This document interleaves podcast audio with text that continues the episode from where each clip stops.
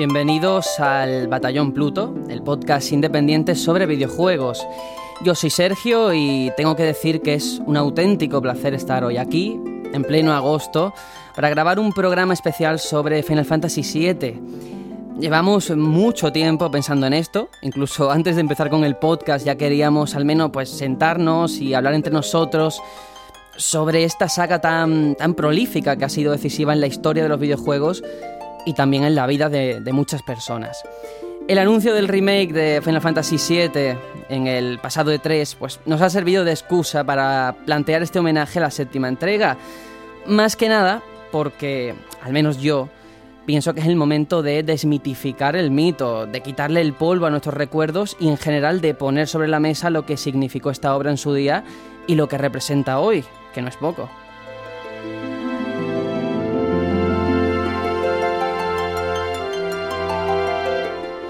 Hemos pensado que lo mejor es dividir este especial en varias partes porque ni sabemos cuánto nos va a durar y lo más importante, que seguramente tratemos spoilers que no queremos que arruinen la experiencia de juego de aquellos que no hayan probado todavía Final Fantasy VII, que por cierto, ya estáis tardando. Para esas personas, de todas formas, tranquilos. En esta primera parte nos hemos asegurado de que no haya ningún destripe y que podáis disfrutarlo, que podáis compartirlo con todos nosotros. Y bueno, ahora que ya he explicado en líneas generales lo que vamos a tratar, es el momento de dar paso a las personas que hoy van a formar parte del batallón. Está por aquí Serenion, ¿qué tal? Muy buenas a todos, qué ganitas habían ya del especial, ¿no? Ya ves, ¿qué te voy a contar? Lo he dicho antes en la presentación, pero tú puedes corroborarlo. O sea, ¿a qué es verdad que llevamos mucho tiempo pensando en hacer un especial de Final Fantasy? Sí, pero contamos la, cruda verdad. Lo, malas personas que somos o, la guardamos pa, en secreto. Podemos, podemos contar. La verdad es que el, primer especial no iba a ser de Final Fantasy VII, iba a ser del 9. Porque para eso nos llamamos el Batallón Pluto. Claro, claro. Hola, Orden, Orden, Orden Guerrera de Alexandria. Pero se anunció el remake y dijimos, no, no, no podemos empezar con el del 9 teniendo la perita en dulce esta. Así que nos pusimos manos a la obra y empezamos a pasarnos el juego a toda velocidad. ¿Y cuánto llevamos? ¿Tres mesitos desde el E3 pasándonos el juego? No creo que llegue. Yo creo que, sí, tres meses o así, ¿eh? De hecho, da mucho coraje porque, porque muchas veces en el que estamos jugando tenemos que hablar de a qué hemos estado jugando, ¿no? Pero no podíamos decir nada de esto por si al final no salía o por si, en fin, al fin y al cabo es una sorpresa, ¿no? En todos los guiones en mayúsculas. No se habla ni de Fallout New Vegas ni de Final Fantasy VII, coño.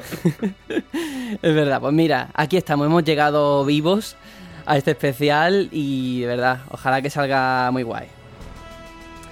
También hay que decir que, que nos acompaña con nosotros Aitor, que ha vuelto para grabar después de unas buenas vacaciones, ¿verdad? Buenas a todos, buenos días de verano, buenas tardes de verano, buenas noches de verano. Aquí estamos de nuevo otra vez, dando el callo, en un eh, programa especial. Ya tuvimos horas y horas de, de E3 y ahora vamos a intentar, no sé si superar o por ahí quedará, ¿no? La cosa en horas de duración. Centuplicar, centuplicar. Y nada, muy contento a ver si aprendemos hoy y estos, estas partes del especial muchas cosas de Final Fantasy. Sí, sí, sí, sí. Saludamos también a Vic, que tampoco ha querido perderse este especial. Hola. Muy buenas, ¿qué tal? Pues nada, me yo encantado de poder hablar de Final Fantasy. Fue el primer juego de rol al que jugué, al que me puse a machacar botones con, con su sistema de combate. De hecho, luego vamos a comentar un montón de anécdotas y cosas porque, vamos, seguro que cada uno tiene mil historias relacionadas con el juego que merece la pena contar aquí. Y nada, yo soy Sergio, voy a presentar este especial y antes de dar paso a todo lo que nos espera, yo creo que la pregunta es obligada. ¿Cuál es vuestro Final Fantasy favorito? Seamos sinceros. El mío, pues la verdad, si los tuviera que poner en ranking, estaría 7, 8 y 9 o 7, 9 y 8. No está del todo claro eh, ese dato ahí. Pero está claro mi Final Fantasy favorito es Legend of Dragon. A la troleada épica. nada más empezar. bajo. bueno, bueno. No, no, no. Eh, eh, el 7 es muy grande, tío. El 7 es muy grande y muy. Es mítico. Y, lo quieras o no, el factor nostalgia y, y todo esto influye. Así que el 7 seguramente podría decir yo. Y por Dios, con esta banda sonora, ¿quién dice que no? Vic, ¿en tu caso también es el 7 o, no? Siempre en mi caso es el 7, porque fue el primero que jugué de toda la saga. Y luego ya cuando jugué al 8 y al 9, eh, el 8 no me convenció tanto la historia como, como el 7, la verdad. La verdad es que el 7 tenía listón muy alto, en lo que es el, en el guion principal. Eh, y el 9 ya lo toqué ya en el final de la época de PlayStation que me gustó también bastante, ¿eh? La verdad es que me gustó también bastante, así con esa, con esa ambiente así medieval y tal. Pero para mí, sin ninguna duda, el 7. ¿Y Aitor? Bueno, pues yo voy a, diferenciarme un poco, ¿no? Porque todo, eh, el, todo el, núcleo de jugadores eh, de Final Fantasy es o 7 o 8 u 8 o 9. Bueno, yo voy a decir que el 10 porque fue mi primer Final Fantasy. Yo no tuve PlayStation 1, entonces me perdí esos años vivirlo en directo, entre comillas, por así decirlo. Y, fue con Final Fantasy X con el, con el primero que empecé de la saga y creo que hasta incluso mi primer juego de, rol. Y le tengo bastante cariño, así que supongo que ese es mi preferido y luego obviamente el 7. Mira, mira, pues es muy, es muy interesante. Pues mira, yo te. Yo te lo voy a decir. Saca el trapo. El mío, en realidad se sabe. Mi favorito es Final Fantasy IX, ¿sabes? Más que nada, el, podcast se llama El Batallón Pluto. A alguien le tiene que gustar el Final Fantasy IX, si no, esto sería un poco absurdo. Eh, eh, seguramente nos guste a todos. En, el momento en el que Velasco juegue, va a decir: el 10 es mierda. Así, con, con, con esa palabra. El 10 es mierda al lado del 9. Entonces, seguramente nos guste a todos, pero dilo. ¿Cuál es tu Final Fantasy favorito? yo lo he dicho, para mí el 9 y luego tengo que hacer honor a la verdad. El 10 también me gustó mucho. Estoy con Aitor en el segundo puesto. pues yo tengo unos papeles que confirman que tu Final Fantasy favorito es la fuerza interior.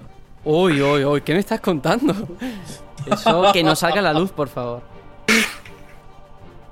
En fin, que eh, está bien, está bien que nada más empezar aquí cada uno tenga sus preferencias, que sé que hay mucho mitómano por ahí suelto, que parece como que el 7 es intocable. Hoy yo creo que vamos a hacer honor a la verdad, hay cosas que sí, que lógicamente tuvieron su relevancia, pero no todas. Ya lo veremos, ya lo iremos viendo. Eh, antes de dar paso ya a este especial en pleno derecho, merece la pena mencionar que este no es el primero ni va a ser el último podcast que hable sobre Final Fantasy VII o la saga en general. Quería dar las gracias y yo creo que vosotros también, porque nos ha marcado a todos.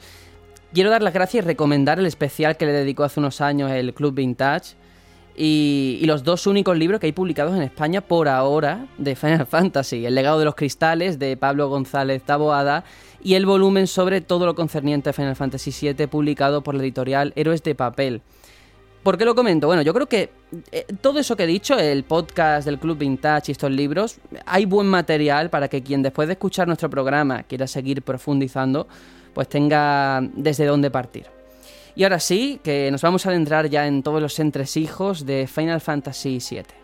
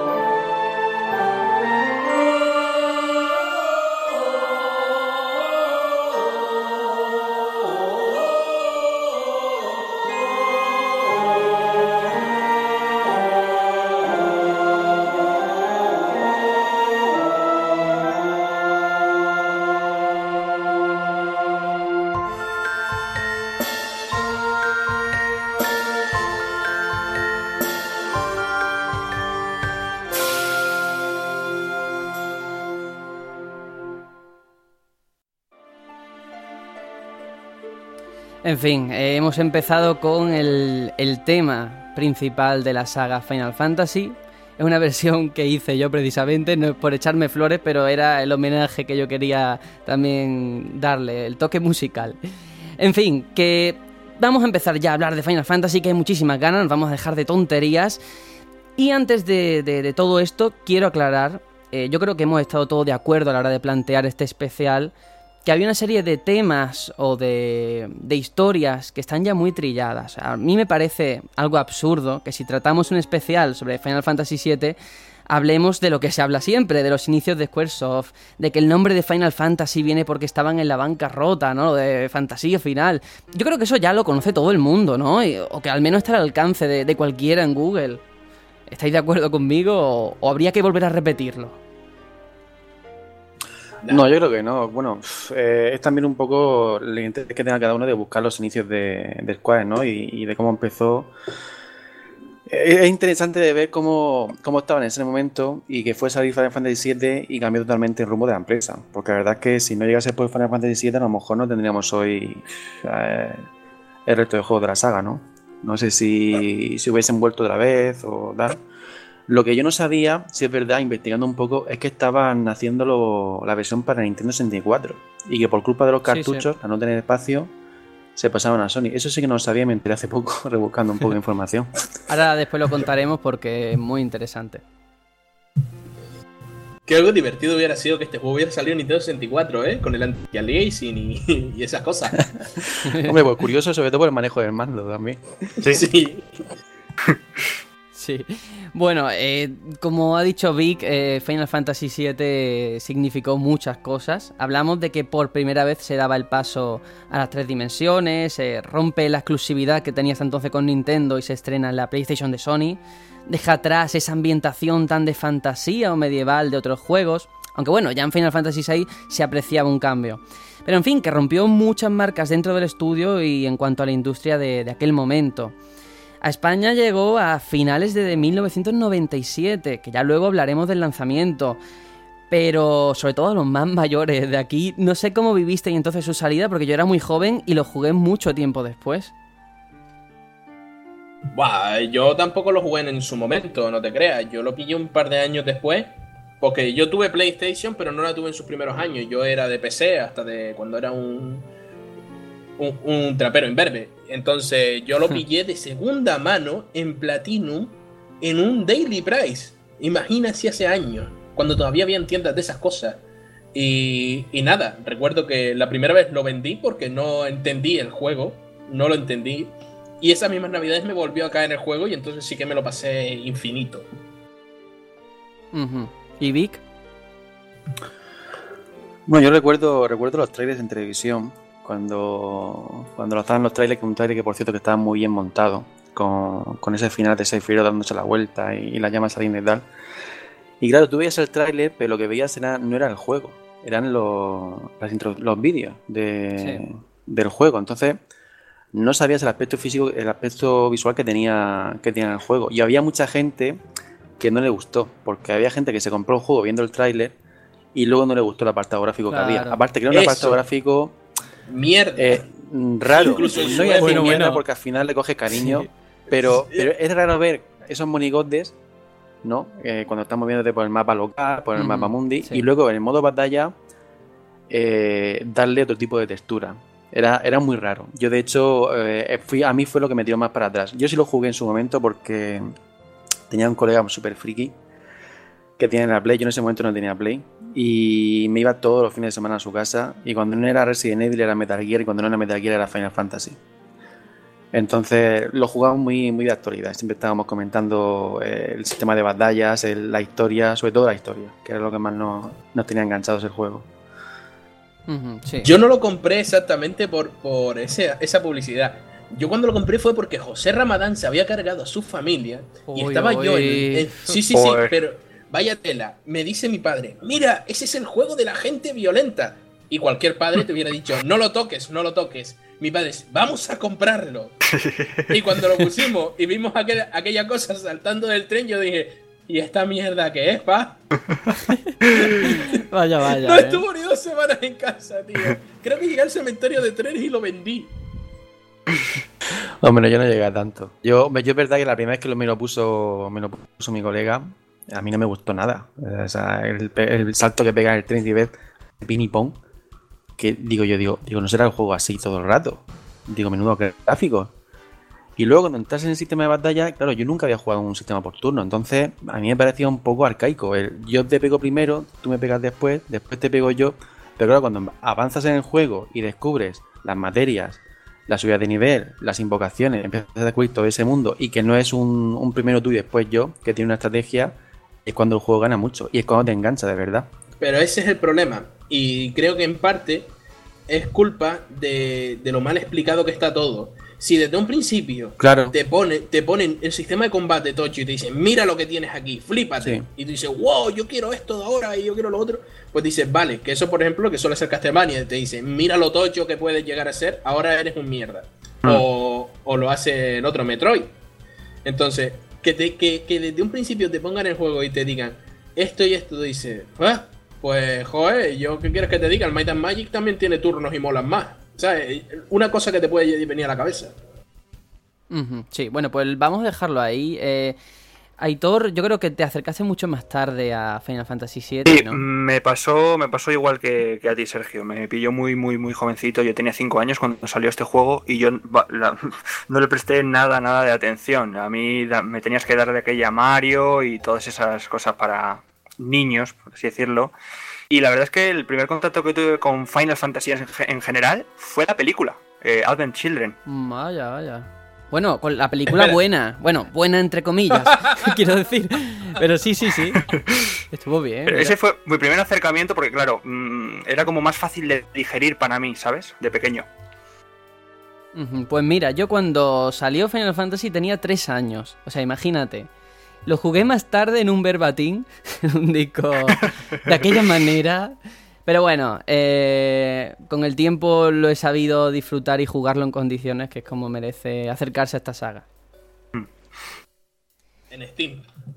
en Steam o, sin Steam, eso ya depende de, cada uno. Pues eh, una vez hecho este arranque de lo que ha sido Final Fantasy VII, yo creo que es el momento de explicar más o menos quiénes son los principales implicados en esta obra, porque el desarrollo de cada nuevo Final Fantasy siempre involucra a distinto personal del estudio que suele ir rotando en cuanto a las tareas de dirección o producción. Sin embargo, eh, hablar de Final Fantasy VII, no sé si estaréis de acuerdo conmigo, pero es hablar de tres nombres claves: eh, Hironobu Sakaguchi, Yoshinori Kitase y Tetsuya Nomura. Eh, no sé si estaréis de acuerdo, si falta algún nombre, si creéis que hay alguno que sobra o qué. El tándem este Sakaguchi, Kitase y Nomura trajo muchas alegrías y es que vamos a hablar ya un poquito de quién es Sakaguchi por si alguien no lo conoce o ha estado metido en una cueva. Es el padre de la saga Final Fantasy el que consiguió dar dinero y prestigio a Square. Eh, es el director además de las primeras cinco entregas y a partir de entonces ejerció como productor hasta que en 2001 dimitió tras el fiasco ese de la película Final Fantasy La Fuerza Interior, del que hemos hablado y que ya digo que a mí la película no era tan mala. El problema es que se llamaba Final Fantasy. Claro, ese fue el problema. Y tampoco era tan mala la peli de Super Mario. no, no, no, no, no, no, no, no. Pero bueno. La eh, peli es una mierda. Por favor. Esto siempre, siempre trae polémica. En fin, que lo que ha, eh, lo que ha hecho este señor eh, por el género, yo creo que está fuera de toda duda y, le debemos muchísimo. Sin duda. Además, ya fuera de Square, nos regaló esa maravilla llamada Los Odyssey que recomiendo a todo el mundo que juegue, por favor.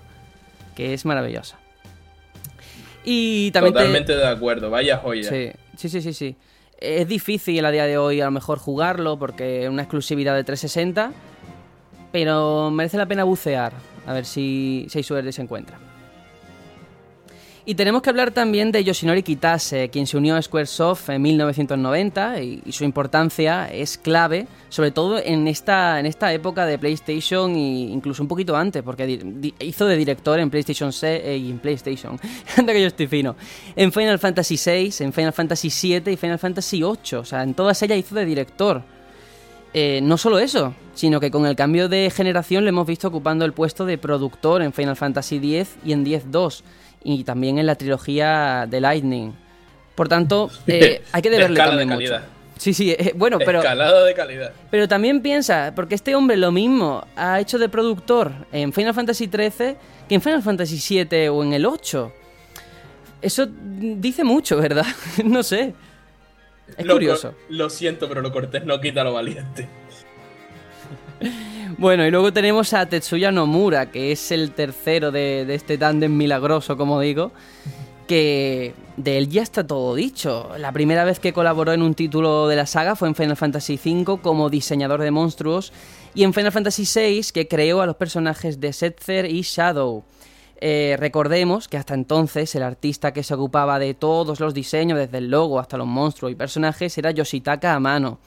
Pero con el desarrollo de, de Final Fantasy. VII, claro, fue a partir del 7 cuando él ya sería el ilustrador principal. Claro, aquello también fue un punto de inflexión, porque no sé si habéis visto eh, los diseños de, de Amano, pero son muy tradicionales, muy con acuarelas, pinturas. Muy bonito. Están hechos a mano. Sí, sí, sí. Son calidad. Es verdad, están hechos a mano. Ay, Dios mío. Pues, eh, como digo, Por fue, favor. fue muy importante. Eh, además, también lo hemos visto en otros juegos muy importantes como Chrono Trigger o Parasite Eve o, o en Kingdom Hearts, que es saga de la que es padre. Y ahora yo planteo la cuestión que parece obvia, pero no tanto. ¿Creéis que hubiera sido posible el desarrollo de Final Fantasy VII sin estas tres personas, o al menos que tuviera la calidad con la que ha salido al final? Yo creo que si quitas a Nomura y pones a Amano, hubiera salido mejor. ¿Tú crees? Lo dejo ahí. Mm, yo no Sí, sé sí, qué decirte. Amano, Amano es maravilloso. Los juegos en los que ha estado involucrado es que.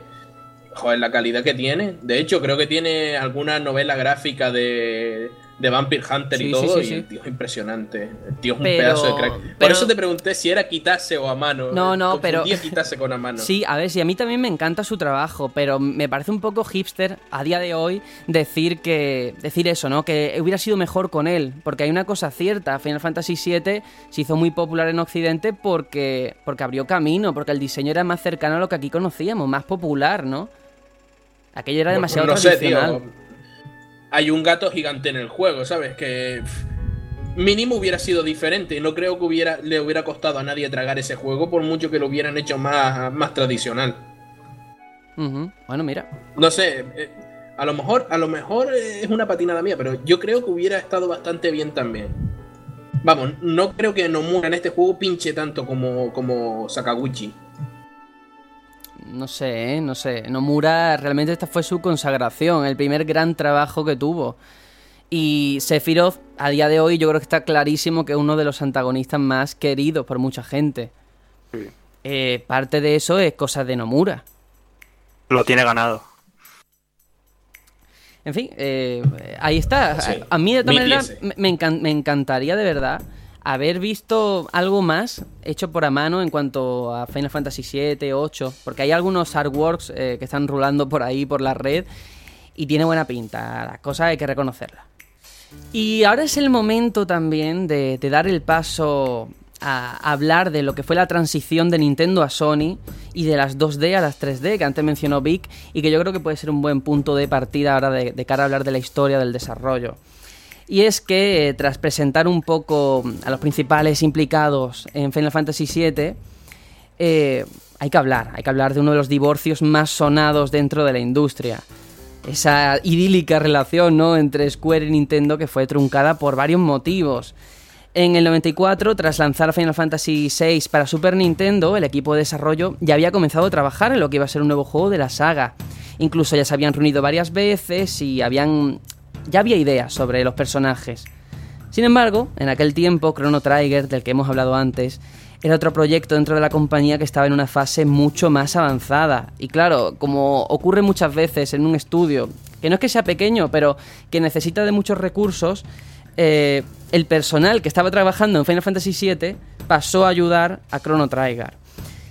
Claro, el, desarrollo se interrumpió y cuando salió Chrono Trigger finalmente a las tiendas, el equipo se encontró con que había que rehacer todo desde cero, que no tenían nada. Mientras además Nintendo había desvelado algunas características de Nintendo 64, que todavía no había salido a la calle, y que decían que además de tener soporte para los cartuchos, también lo iba a tener para discos, con el periférico de 64 Disk Drive. Claro, eh, Sakaguchi en esta época mm, ya le gustaba mucho el tema de las cinemáticas y Yoshinori Kitase, del que hemos hablado también antes, fue muy importante porque este señor ya había hecho de guionista en Final Fantasy Gaiden para Game Boy, una entrega menor, pero era muy fan del cine y de hecho ya había dirigido algún cortometraje fuera de, Square. Y Sakaguchi pensó que él era la, elección adecuada de cara a dirigir Final Fantasy VII. Y yo creo que también ahí tiene mucho que ver la, importancia de las tres dimensiones, porque aquí viene la historia divertida, que no sé si la conocéis, que Kitase cuenta que en aquella época eh, eh, descubrió un juego de boxeo con modelados poligonales que se llamaba 4D Sports Boxing para ordenadores. Vamos, un juego de, de boxeo más, pero en 3D. Pues parece ser que fue ese juego el que cambió su forma de entender la industria y claro, ahora que había descubierto lo fantástico que eran las 3D, no iba a permitir que, el nuevo Final Fantasy saliera en unas obsoletas dos dimensiones. Así que fíjate, le debemos mucho a ese juego de boxeo, a ese 4D Sports Boxing. Sabes que hay un guiño ese juego dentro del juego, ¿no? Sí, sí, sí, sí. Muy interesante también. En, el Gold Sauce. es infumable. Pero es verdaderamente infumable. Pero es un guiño de. Un guiño al juego de boxeo ese. sí, sí. Y también hay algo muy llamativo que a día de hoy no impresiona, pero que seguro que a todos vosotros en aquel momento al menos os llamaría la atención, ¿no? Y es que eh, esto es una obviedad, pero hay que decirlo. Los escenarios están hechos en 2D mientras que los personajes están en 3D. Que es justo lo contrario que pasa en Xenogears, si os dais cuenta. Que están. Eh, el, fondo está en 3D y los personajes en 2D. Así que mira. Igual que Nice. Los, los Cs, Xenogears, todos esos se hacían así. Y de hecho abrió camino, porque si te fijas, justo después salió Legend of Dragon, Final Fantasy VIII, todos estos juegos o incluso Wild Arms, y eran modelados 3D con fondos 2D.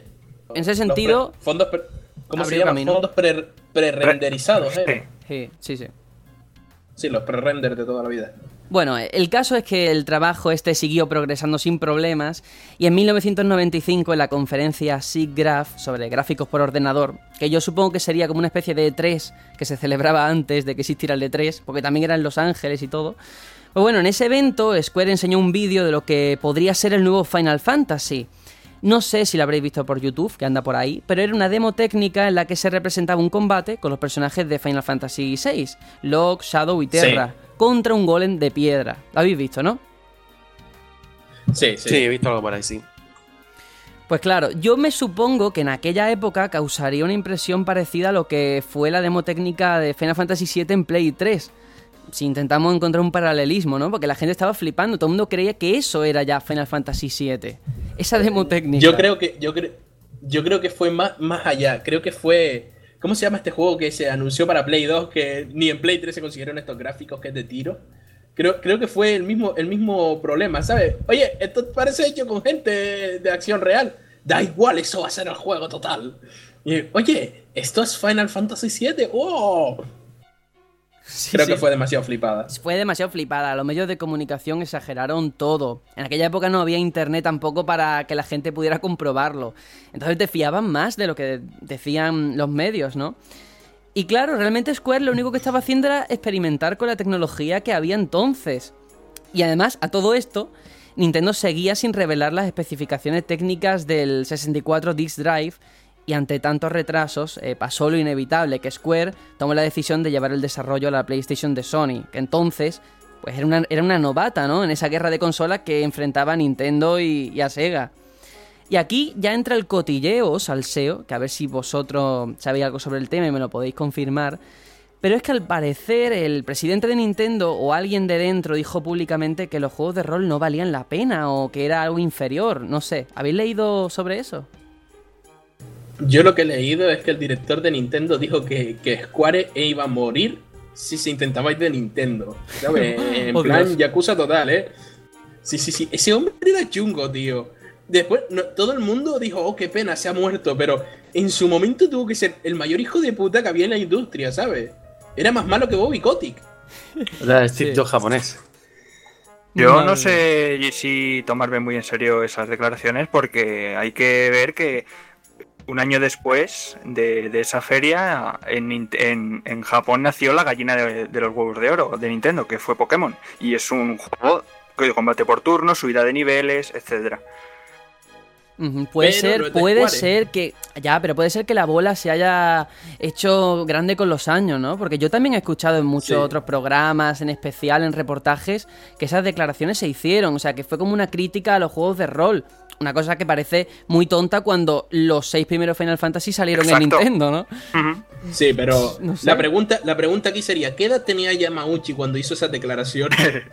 la de Miyamoto. creo que ya chocheaba, ¿eh? y, cuando una persona que es chunga chochea, da miedo. Vete a cambiarle el pañal. Atrévete. Es que, a ver, yo puedo creer que eso se dijera en un contexto, yo que sé, el hombre estaría enrabietado, ¿no? Porque le habían quitado su gran exclusiva. Pero era tirar piedras contra tu propio tejado, ¿sabes? Habría más estudios haciendo juegos de rol.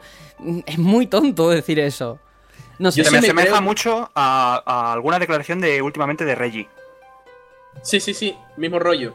¿De qué tipo? ¿A qué, te refieres? Sí, del tipo alguna alguna pullita de las Guardian, de enseñarlo y ah, tal. Sí, sí. Yo, eh, es que es lo que te digo, a mí sí me suena más lógico que haya dicho lo de que Square eh, no, no es nada sin nosotros, ¿sabes? Que, haya dicho el rol no es nada, ¿entiendes? Me suena más a, referirse directamente a la empresa. Que de todas formas también sería muy chungo, ¿eh? Sí, sí, sí, sí joder. En plan, como desearle la muerte, realmente. Sí, sí. Pero, pero es que tú sabes lo que es Nintendo. Nintendo siempre ha sido una bestia muy negra. Aunque ahora es mm. una bestia negra mansa. Mansa y tonta. Bueno, eh, efectivamente, esto fue lo que se dice por ahí, ¿no? ¿Qué pasó? De todas formas, pensad, eh, este cambio de, Sony, de Nintendo a Sony, y es que PlayStation ofreció unas características tecnológicas que eran ideales para Square. Me refiero sobre todo en cuanto al soporte en disco, porque un juego como Final Fantasy VII en cartucho hubiera sido imposible. Pero es que no se, es que no se me ocurre cómo lo hubieran podido hacer. Cinco cartuchos ahí. 14. uno tras de otro. 14, disquetes. Habría sido una obra de ingeniería, vamos. 14 disquetes en 3 y medio A. No, está claro que no podían llevarlo a cabo. Es que cuando tú estás realizando un juego, eh, le estás coño de dedicación eh, le quieren meter novedades, llega el 3D llega, y llega Sony con una consola que te lo puede ofrecer, pues hombre, no es venderse al mejor postor, es simplemente quiero sacar mi obra en un dispositivo que me vaya a funcionar bien y que la gente lo vaya a valorar bien y a jugar en condiciones. Y luego eso repercute en las ventas.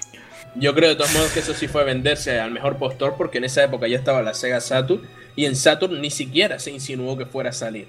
Y era una consola que pegaba más en ese momento que, Sony, al fin y al pues porque Sony pondría dinero de por medio. Yo quiero exclusivo en mi consola porque acabo de salir al mercado y quiero exclusivo como sea. Y como Sony tampoco tiene nada que perder porque no es una empresa que se dedique exclusivamente a los videojuegos, en ese sentido, pues le es más fácil empujar. empujar. De ahí que seguramente también... Mm. De ahí que seguramente también saliera en PC, porque planteate que en, en, todo el mundo eh, PlayStation estaba llegando por ejemplo, en Japón no creo que la tuviera todo el mundo, entonces, claro, un PC sí tenía casi todo el mundo. Dijeron, bueno, lo sacamos en PC y así nos cubrimos un poco las espaldas. De todas formas, Sony tuvo una campaña de marketing brutal y salvaje. Salvaje, porque yo era verlo a todas horas en televisión, en anuncios, en revistas, en tal. Las revistas de videojuegos especializadas se tiraron a la consola. Bueno, eh, es como si Nintendo hubiese muerto y Sega no existiera. Era una cosa así, era una cosa surrealista. Y luego también con los juegos que salieron en, en PlayStation que hizo hizo ganar muchísimos puntos. Hay un triplete por ahí en, PlayStation que es Metal Gear, eh, Final Fantasy. y luego estos juegos también. Sí, sí, y luego también estos juegos de zombie. Eh, Eso es lo que te Sí, pero, un poco a, no, pero, pero efectivamente, efectivamente, que, cualquier Metal Gear. Sí, efectivamente, de todas maneras, Final Fantasy durante mucho tiempo lo hemos asociado a Sony y, todavía mucha gente sigue pensando que es de Sony, ¿sabes? Lo cual tiene mucho que ver con esta campaña de publicidad. Sí, verdad. Sí. Siempre ha tenido una campaña muy fuerte de marketing Sony. El 9 debe serlo, porque joder, todavía han salido en PC. bueno, tenemos, rara, tenemos ¿eh? que seguir. tienen que tener ahí una exclusividad. Sí. A ver qué pasa con el 9, tenemos que seguir. Eh, nada, el problema este de los discos era los procesos de carga que que si eran demasiado largos entre secuencia y de juego y cinemáticas, pues podrían haber arruinado un poco la experiencia, ¿no? Sin embargo, fijaos cómo de bien iría el desarrollo, que Final Fantasy VII contiene más de 40 minutos de escenas con imágenes generadas por ordenador, que en su época era una proeza, y que para crear, atención, solamente 10 segundos se, necesitaban dos semanas de trabajo. O sea, para 10 segundos, dos semanas de trabajo. Hicieron 40 minutos. Les iría bien, desde luego. Pondrían mucho dinero y mucho tiempo. Pero es que hasta en las animaciones de batalla se nota que el juego está hecho para molar, ¿eh? Todo, hasta los movimientos de los personajes al, atacar, es que es un flipe. Ahí detrás hay dinero. Bueno, no sé si habéis eh, tenéis puesto en Steam la opción esta de ver los, FPS del juego. Sí. A, qué van. Y yo me quedé alucinado porque sus temas de combate van a 15. ¡Qué baile! yo flipaba, digo, hostia, digo, a 15 FPS, digo, digo, ¿quién lo diría, macho? Bueno, pues eh, ahora que ya estaba encaminado el desarrollo en PlayStation, era el momento también de centrarse en todo el trabajo conceptual y artístico. Y es que Sakaguchi desde el principio quería alejarse del estilo de los anteriores juegos y que la historia tuviera lugar en Nueva York. Claro, esto ya de entrada llama la atención, ¿no? En Nueva York, Final Fantasy. Al parecer, de hecho, esto es muy gracioso, cuando le preguntaban sobre la ausencia de elementos de fantasía en el juego, ya que no estaba todo eso de los cristales y todo eso se deja a un lado, pues Sakaguchi contestaba que la auténtica fantasía fue reunir a tantas personas con ideas diferentes en el desarrollo. Eso sí que era una fantasía y no cualquier cosa que metieran en el juego. Así que, fíjate. Y al final, pues la propuesta de que se ambientara en Nueva York se descartó, como, como todos sabéis, pero la idea de conservar una gran ciudad futurista ahí sigue. En un principio, de forma provisional, se llamaba Ciudad Reactores, luego Ciudad Mako, y al final quedó como Midgar. Que por cierto, que existe una compañía como Midgar ocupando el puesto de malos, entre comillas, en la historia, es, según cuenta Kitase, debido al cansancio que le producía al equipo los malos tradicionales de los juegos de rol. Y es verdad, aquí no hay un malo maligno. Bueno, tienes a Sephiroth, ¿no? Pero que hay una corporación detrás. Mm, está bien, ¿no? O sea, ahí quiero yo llegar, porque quizás parte de que los jugadores conectemos también con este juego sea por esos elementos, en cierta forma parecidos a nuestra realidad. Había motos, armas de fuego, una corporación al frente de la sociedad, el maco que parece como si fuera petróleo. No sé, ¿vosotros también lo veis así? Que, esa conexión eh, se debe a eso. Sí. Sí, sí, sí. No, y, encima, date cuenta que es que era la época en la que estaba de moda todo esto. Y, ahora que me dijiste lo de Nueva York, todavía mejor, porque en esta época fue cuando se puso de moda las pelis de acción. Claro, claro. Así, retro, retrofuturistas, distópicas. Estaba. Terminator 2. No, Akira es que tienen hasta sí, Akira a, la, a, la, propia Akira dentro del juego. Yo me acuerdo de. Bueno, creo que fue a ti, Sergio, mandar imágenes. Mira, esto es Akira, esto es Akira, esto es Akira. Porque es que no es, no es uno o dos, eh, se pasa todo el juego haciendo eso. Todo el juego. Es, pero impresionante. Pero también es eso, era la, la época. Yo creo que ahora intentas hacerlo y no sale igual no sale igual porque no estamos en el momento de la crítica social al petróleo, la crítica social a la capa de ozono, la crítica social a, la exploración lunar, ¿sabes? No estamos en ese momento. Ahora sería un juego de la crisis. De todas formas, lo que son las diferencias entre Occidente y, y allí en Japón, ¿eh? Porque hablamos de, de influencia de Akira, tal y cual, pero en aquellas épocas, sobre todo en los 80, ya tanto en los 90 es cierto que no.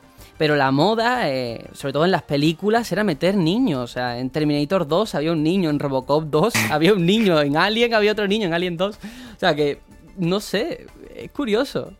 Menos mal que no hubo niños por ahí sueltos en Final Fantasy. Sí, está, está Marlene cuidando del bar. Bueno, es verdad, es verdad. que tiene tela.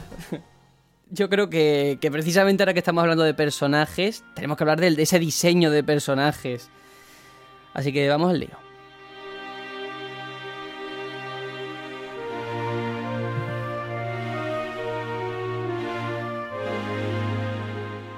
Y es que Final Fantasy VII es el primer auténtico trabajo de Nomura, como he dicho antes, como diseñador de personajes. Es cierto que antes hizo trabajos puntuales, como ya he comentado, de Final Fantasy VI, en Final Fantasy V con algunos monstruos, pero este es su trabajo realmente, aquí donde deja su impronta. Y cuando Nomura empezó a trabajar en, en el juego, hizo un boceto de personajes como Cloud, Aeris y Barret sin tener siquiera el guion. O sea, empezó a trabajar ya con los personajes sin saber siquiera cómo iba a terminar o, de qué iba a ir la historia. De hecho, no sé si esto lo, sabéis, pero Cloud en un principio tenía el pelo castaño y liso, en contraste con Sephiroth y su cabellera plateada. Claro, luego, para remarcar su papel como héroe, fue cuando decidió ponerle el pelo rubio y de punta. Supongo que por la manía esa de que los protagonistas debían tener el pelo rubio y los ojos azules, ¿no? Que también es muy de la época, pensar así. Ser, Super Saiyan. todo muy nazi, todo muy nazi. Ahí, ahí. No, pero si te fijas, es verdad que casi todos los protagonistas de muchas cosas son con el pelo de punta. ¿Qué tienen los japoneses con la gente con el pelo de punta, tío? Sí, los peinados imposibles. Mucha gomina. Mucha gomina. Sí, tío. Es que, es que si Claude, en vez de dedicarse a peinarse, se dedicara a ir directamente por Sephiroth, el juego se acababa en un disco. sí. De todas formas. También era la época de los puncarras, ¿sabes? Sí, era una, era una época. Capaz que te lo ponían con una cresta o algo, ¿sabes? Sí, era una época bastante delicada. Le llega. los 80 llegaron en los 90 a Japón, ¿sabes? Que. Tela. El caso es que Nomura, eh, fíjate cuál fue su implicación, hasta qué grado, que se empeñó en crear un personaje con cuatro patas, que de ahí sale Red 13 en Anaki. Lo que, mm. claro, eh, ahora lo pensamos y tú dices, bueno, pues un personaje con cuatro patas eh, queda raro en el conjunto, pero da igual. Pero es que en aquella época era un problema porque a la hora de mostrarlo en pantalla significa que tienes que hacer las animaciones subiendo las escaleras, que es más complicado. O que al darse la vuelta, eh, la cola no atravesase los decorados, que es lo que pasaba al parecer. Pero mira, al final se consiguió. ¿Cómo, cómo tenían miedo de esas cosas y hacían que los personajes se metieran dentro del cuerpo del príncipe? ya. No sé, a mí me sería una De todos modos, te digo, aquí en este juego hay muchos eh, personajes muy bien hechos y hay otros que tela de malos, ¿eh? Porque dime tú, ¿qué explicación le tenemos nosotros a, Ka ya salió el tema. Uh, personaje odiado entre la multitud. Kaitsi. Madre mía. espero, espero que no esté en el remake. Lo siento mucho. A mí me gustaría saber cuánto. Ponme a alguien de relleno pero, de Pero vosotros lo metisteis en el equipo, eso es lo que yo quiero saber, porque yo no. ¿Alguien, alguien lo usa. yo lo usé una vez para quitarle la materia manipular. Gracias a, que vino con eso, no lo odio a muerte. Si no, estaría muerto para mí en vida. A mí no me mola nada. Pero es eso. Sí. No, no, no. No, que decir que los personajes que sí me molan, eh, curiosamente, fue los que por poco no entran. Eh, Vincent y Yuffie, que no aparecen, vamos, por los pelos un poquito más y no salen, debido a, a, la falta de tiempo, y por eso se decidió que fueran opcionales. Hay que decir que en Final Fantasy VII mm, todo el que quisiera colaborar podía hacerlo. No es como hoy que cada uno tiene una función muy concreta y no puede salirte de ahí. Allí cualquiera llegaba, un empleado que a lo mejor era el más bajo en la pirámide de puestos y podía decir cualquier cosa que... El Bedel. Claro, que podía entrar lo que dijera el Bedel. Eso era una maravilla que se ha perdido. De hecho, muchas escenas de Vincent las hizo Kitase, que no le correspondía, o las de Yuffie, que son cosas de Jun Akiyama, por ejemplo. Vamos, que si tú tenías una buena idea, Sakaguchi la escuchaba. Y eh, yo echo de menos ese tiempo de hacer las cosas de forma un poco más artesanal, ¿no? Más familiar, no tan mm. industrializado. Vaya tela, vaya tela con Vincent, ¿eh? Sí, sí. Bueno, vaya tela, ¿qué te refieres? A mí me encanta. Fallos ¿eh? de guion, un personaje rotísimo y manco, que, no sirve para nada. ¿Qué dice? ¿Qué dice? Si Vincent tenía. A mí me encanta. A mí me encantaba ese. Los, límites de Vincent no sirven para nada. ¿Qué dices? Son lo más inútil del juego. si son de los más chetos, en mi opinión, vamos. Bueno, vamos a dejar claro aquí una cosa. Creo que el que más horas infinitas le ha echado al Final Fantasy VII soy yo. Ah, y eso invalida la opinión de los demás. Claro que sí. Invalida tu opinión. No, fuera broma. Los límites de Vincent descompensan el juego porque no los puedes controlar, tienen un ataque elemental, el último límite no sirve para nada, porque cuando tú usas esa clase de límite es contra los jefes y no puedes matar a los jefes con muerte, entonces ya dices, ¿para qué quiero este límite? Vincent siempre estaba fuera de mi equipo. No sirve para Muy nada. mal, muy mal. Muy mal. A Tienes mí- que tener siempre un Vincent en tu vida. Digo, digo. Tienes que tener un Vincent ¿Y en tú tu sabes vida. lo que mola controlar a un vampiro en un juego de rol? Eso es... está guapísimo. Por favor. Se invalida cuando puedes controlar a una ninja. Bueno. Esto si quieres lo debatimos en el- la siguiente parte que Más grabemos adelante. sobre la historia, sí. Sí, sí, sí, sí. Eh, hay que decir, pues eso, que todos estos personajes están muy bien. Y no sé si queréis hablar de, de alguno en concreto, si tenéis predilección, aparte de lo de Vincent y Kaisid. Sobre todo, seamos ya claros, ¿erais de Tifa o de Aeris? Yo soy de Tifa, lo tengo que reconocer. Yo también, yo también. Que una mujer pueda dar toña siempre es más maravilloso que una mujer típica de manga de ¡Ay, soy muy buena y vengo aquí a salvar a todo el mundo! Dios, qué asco. Al menos Tifa era diferente. Sí. ¿Lo demás qué pensáis? Mm, Yo estoy con Tifa igual. Me mola eso de que es- se ponga a dar leches como panes. Sí, sí. Y el rol de Aeris hay un poquito de pobrecita, de personaje de bilucho en lo físico. No, no me, no me va. No sé, a mí Tifa me ponía muy burro, o sea que yo siempre he estado en el grupo. Es que, Al se, final. es que se pasaron. Se pasaron con el tamaño de los pechos, en mi opinión es Pero, no, no, no. irreal. Te digo una cosa, viendo el juego ahora digo, madre mía, si eran dos putos polígonos lo que llevaba las 10 ahí No. mal puestos, pero claro, en aquella época los gráficos los veía uno de forma distinta, que era como ver a Tomb Raider, ¿no? Agacharse y... Pero es que el problema es que en los primeros, en el primer disco no es para tanto. Pero ya en los últimos vídeos dice que le está pasando a esta mujer. Sí, sí, ¿Qué sí, le parece que sufre como una mutación Lo- ahí lo. Lo contrario el Winter, se te están hinchando, por favor. ¿Qué te pasa, qué te pasa en el pecho, Tifa? Eso es un tumor. Vete al ginecólogo. Madre mía, madre mía. Bueno, hay que decir que me parece muy injusto a la gente que nos escuche, los fans de Final Fantasy VII. Bueno, algunos nos, podrán, nos pondrán verde por fallos, por cosas que no hemos comentado. Lo estamos haciendo como mejor sabemos y queremos. Pero que no hayamos mencionado a Sephiroth a estas alturas de la película, por favor. Hay que decir que es un personaje al que no vemos hasta pasar, yo qué sé, las 10 primeras horas de juego o así. Lo cual, para ser el antagonista principal, a mí me sorprendió muchísimo. Porque, eh, de hecho, mm, fíjate, Kitase en su día reconoció que se inspiró en la película Tiburón de Spielberg. Porque si os fijáis al principio del juego, se le menciona, hay rumores de que es súper fuerte y tal, pero no aparece. Y luego aparece, y fíjate cómo aparece, ¿no? Pero es muy llamativo. Yo aquí creo que me voy a llevar un bofetón. A mí. Sephiroth no me gusta mucho. Fuera. A mí me gusta Génova. Y para mí, el malote de la- del juego es Shinra y Génova, en, en general. Sephiroth para mí es un subproducto de la propia Génova. Bueno, ah, Aunque eh, esto creo que eh, deberíamos hablarlo más adelante y no aquí. esto a lo mejor hasta te lo tengo que cortar después. Que hemos dicho nada de spoilers ni cosas raras. No, Bueno. no, no, no, no hemos dicho nada. Solo hemos dicho que para mí los principales antagonistas son Shinra y Génova. Vale, vale, vale. Pues no, a mí acaba. no me gusta. ¿Qué quieres que te diga? Es como una piedra, ¿vale? A mí esa- un, un personaje así no me mola. Nunca mejor dicho. Sí. Yo, yo de hecho es que ahí también veo otro paralelismo con Akira, porque me parecen que tiene la misma relación que Tetsuo con Akira en, en cuanto a Sephiroth y Génova, por eso me llama tanto la atención.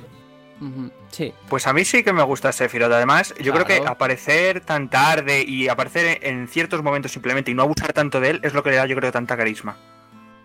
Sí. A mí es que me parece de los mejores antagonistas que ha hecho eh, Square en la saga Final Fantasy. Porque tú recuerdas ahora, eh, ahora Aitor, ya que has hablado tú, te pongo Final Fantasy X. Seymour, por ejemplo. ¿Es eso qué es? ¿Qué enemigo es ese? Es que no se puede tener compasión co- con él Seymour es el profesor de Bart. también. No, quiero matizar, vamos a ver. A mí no me parece un mal villano, pero me parece que se menosprecia demasiado a Génova en este, eh, en este caso. Pero para explicarlo bien tengo que entrar en el territorio spoiler, que Vale. no vamos a entrar en este programa. Eso. Pues retomaremos la conversación esta, recuérdalo, ¿vale? Tenlo en la mente para luego sacarlo. Pues vamos a hablar un poquito también de la construcción del guion.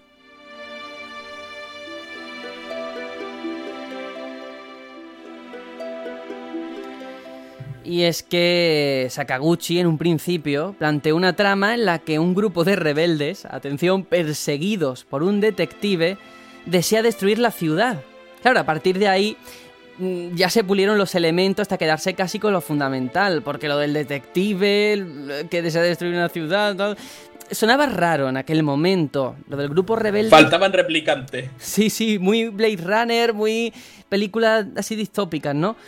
Pero bueno, eh, al final algo se mantuvo de todo eso, ¿no? La megalópolis que es eh, Midgar sigue ahí, el grupo rebelde que es Avalancha también.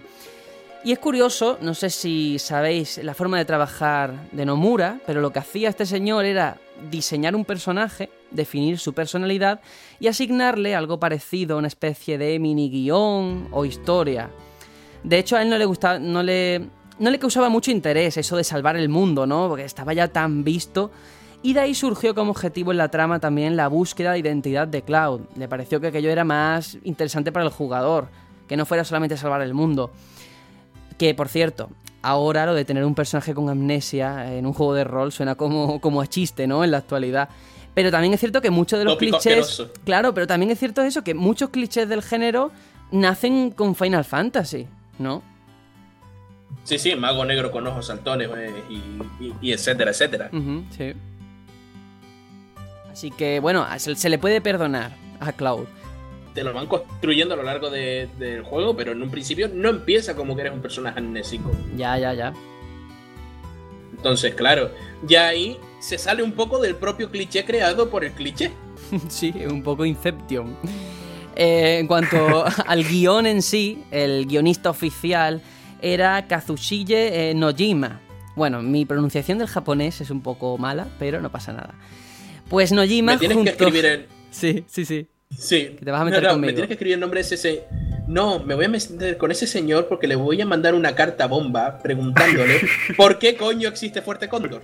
Pero bueno, ya hablaremos de eso en el próximo programa. Bueno, tengo mucha rabia. Sí, pero mantente, mantente ahí. Bueno, el caso es que Nojima eh, creó todo el guion junto a Kitase. Claro, cuando le plantearon a Nojima unirse al proyecto este de que estaban haciendo Final Fantasy VII antes de ser lo que finalmente fue, él estaba haciendo Bahamut Lagoon. Bahamut Lagoon, que fue un juego que no sé si alguno lo jugaste y os suena, creo que no salió de Japón. No, no he jugado. No. Claro. No salió de Japón. O llegó a Inglaterra, a, Estados Unidos llegaría. ¿No era de, de Ogre Tactics o de esa saga? Era un juego de RPG táctico. Pero tampoco yo he podido profundizar mucho porque, ya digo, yo creo que no llegó a salir de, Japón, o por lo menos aquí en Europa sí que no se vio, no se le vio el pelo. Eh, ya luego en los comentarios, quien lea, quien escuche este programa, si nos quiere decir, oye, pues no, era un juego de tal estilo, porque nos lo diga. El caso, lo que sí que vale la pena de todo esto de Bahamut Lagoon es que fue dirigido por Motomu Toriyama. Atención, Motomu Toriyama, quien años más tarde más tarde el que se encarga de dirigir los tres Final Fantasy de Lightning. O sea, es el director de Final Fantasy 13, 13-2 y Lightning Returns. El señor que en aquel momento era un jovencito que hizo Bahamut Lagoon. Y el guionista era Nojima, como digo. Pues bueno, el caso es que cuando terminó con Bahamut Lagoon, este señor Nojima se unió al guion y lo que le llamó la atención fue encontrarse con un grupo de personas que estaban constantemente hablando de nuevas ideas o sugerencias para incluir en el juego. No ya solo en las reuniones, que es lo típico, sino al parecer también en los pasillos o en las zonas de fumadores. Tú imagínate a todos los de la empresa, un bedel, como tú dices, o el director ejecutivo, hablando allí sin venir a cuento, oye, ¿qué tal tu mujer? A mí bien. Oye, ¿qué hacemos con Cloud? ¿Matamos a su no sé qué? O sea, me parece muy interesante. O sea, el grado de implicación era real. De ahí salieron los pechotes de Tifa. Oye, ¿has visto a la mujer del bedel?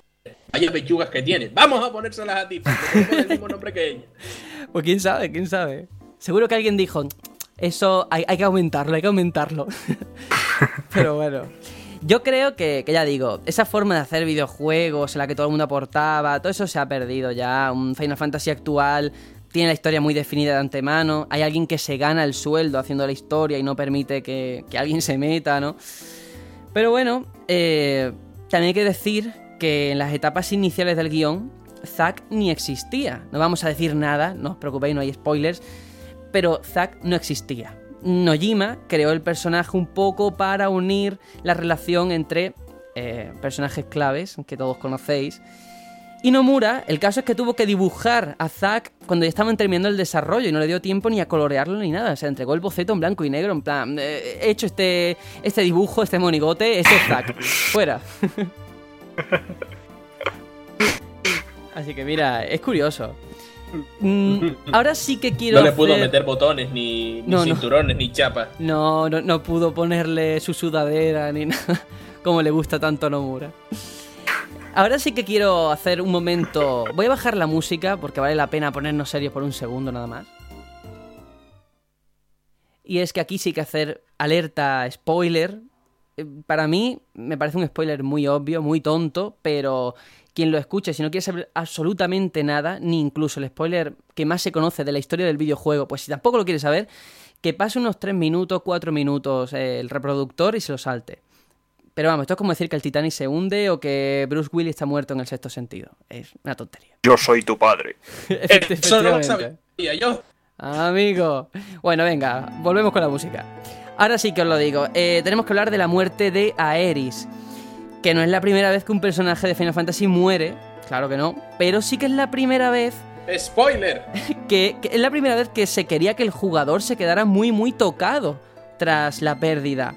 Por eso, Kitase, fíjate que, qué mala persona era, que decidió que en vez de que muriera en un combate, que sería algo muy esperable, lo hizo de la forma en la que lo hizo, ¿sabes?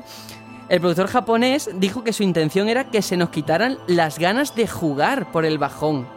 Y eso no me lo estoy inventando, ¿eh? Lo dijo en serio. El tío quería que dejásemos el mando a un lado. Y yo creo que lo consiguió, ¿no? Sin hacer spoilers ni nada, pero causó el efecto que quería. Pues lo consiguió.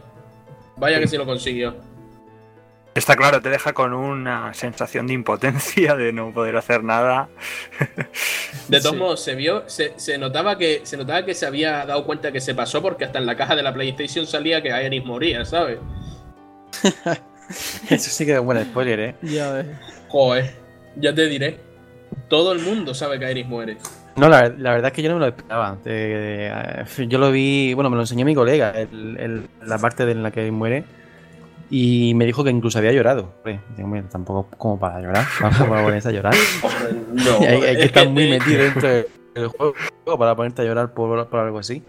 Ya Pero sí es verdad que le coges cariño al personaje y te jode bastante que no puede hacer nada. De hecho, para mí no es la muerte más chunga que hay en un Final Fantasy. Porque no quiero entrar en spoiler, pero en el 4 muere un montón de peña. Y de los que mueren, hay dos que mueren a la vez que, que, que te dejas destrozado, ¿eh? Te- ahí dice, joder, que mueres, no mueras aquí, no tienes excusa para morir. Tienes que... Y así, así empezó Juego de Tronos. Bueno, eh, vamos a continuar.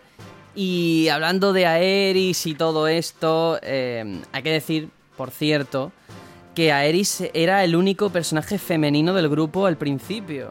Eh, Nomura cuenta que un domingo por la tarde llamó a Kitase por teléfono y le propuso matar a Aeris y que a partir de ahí Tifa tuviera más peso en la trama a modo de contrapunto, ¿no? Por la personalidad que tenía cada una que ya hemos hablado.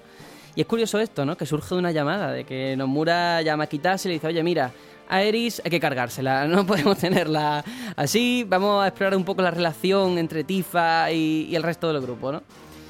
Así que, muy interesante. Y ahora vamos a continuar, que tenemos más temas muy chulos.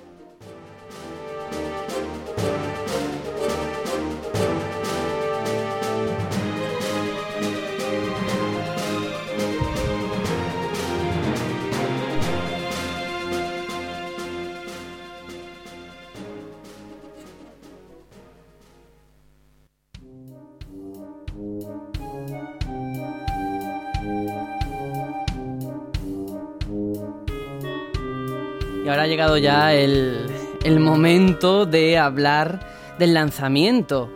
El desarrollo, como, como comentaba antes, eh, fue el proyecto más grande que la compañía entonces tenía entre manos. Si Final Fantasy VI necesita un equipo de 40 personas, que hoy en día eh, puede ser nada, tú pones un eh, Assassin's Creed, a lo mejor necesita 100, 200, no lo sé, pero en su día 40 personas eran 40 personas.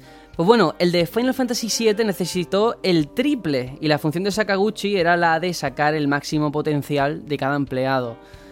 Tuvo que ser difícil desde luego, pero mira, al final el juego salió a la venta eh, el 31 de enero de 1997 y el 17 de noviembre en Europa, vendiendo cerca de 10 millones de copias. En esos meses de diferencia, entre enero que salió en Japón, noviembre en Europa, Square añadió material al juego que no estaba en la versión japonesa, como dos armas, eh, Esmeralda y Rubí, y varias secuencias eh, como la huida de Zack y Cloud, que no vamos a decir nada, en un momento de la historia. Claro, como en Japón se perdieron todo esto, porque ellos tuvieron el juego antes, que se lo pierdan. El 7 de octubre del mismo año, eh, un mes después del lanzamiento de la versión norteamericana, salió a la venta una nueva versión con el subtítulo internacional, que lo que hacía era que traía un cuarto CD a modo de enciclopedia interactiva.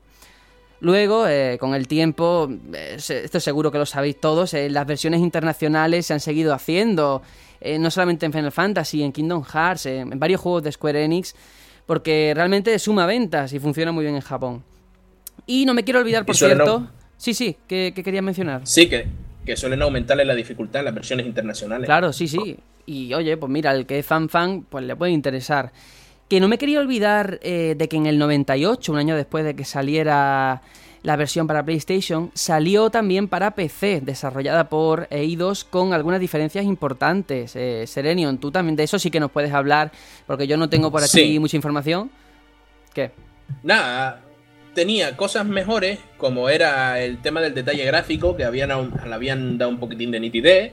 Se dice que habían mejorado un poco la traducción. Yo no lo creo, porque mira que lo he jugado y sigue siendo una mierda de traducción. Sería la misma. ya hablaremos. Yo creo que sí, hay gente que dice que no, pero me da que esa gente se flipa un poco. Y lo que peor llevaba, que creo que eso es que yo no lo puedo perdonar, es que la música, tanto en el 7 como en la versión del 8 de la que hablaremos algún día, eh, la música es peor. Porque está en otro. En otro formato diferente al de PlayStation y pierde infinita calidad, ¿eh? Pero es fatal. Fatal. Pues vaya, vaya porque la banda sonora es para escucharla en condiciones, ¿eh? Vaya, te contaré. Yo, gracias a que ahora, con las últimas versiones que han salido del juego, aprovechando los reboots y estas historias, eh, se eh, eh, hay por ahí equipos de modders que han hecho bandas sonoras más que decentes, ¿sabes? Puedes poner la de PlayStation o puedes poner incluso alguna hecha ¿sabes? Por gente amateur que son nada menos que impresionantes. Hay que decir también que la versión que está en Steam eh, parte el desarrollo de esta que se hizo en PC en el 98, ¿eh? Ese es el código base, no la de PlayStation. Sí. La del 8 que hay en Steam es igual. Es la, de PC convertida, convertida para, para adaptarla a los PCs nuevos. Y la que va a salir en PlayStation 4 de Final Fantasy VII también es la de PC. Así que ya desde aquí lo digo, van a tener una banda sonora de mierda. Pues vaya, vaya. Y además el precio al que sale al mercado, ¿eh? Que es un tema también muy cuestionable. Pero mira, Final Fantasy VII en el conjunto de todas las versiones que han salido se puede encontrar en PS Vita, PSP, Play 3, dentro de la Play 4, PlayStation original obviamente, en PC, vamos, que están bastantes plataformas. Que el que quiera jugar lo puede jugar. ¿Y en Wii U? En Wii U. Y en Wii U. en Wii U no. Eso se va a quedar. Podría. ¿Wii U puede mover ese juego? Ay, Dios mío. Sí, bueno, eh, ya hemos hablado un poquito de lo que es el lanzamiento, de la versión internacional.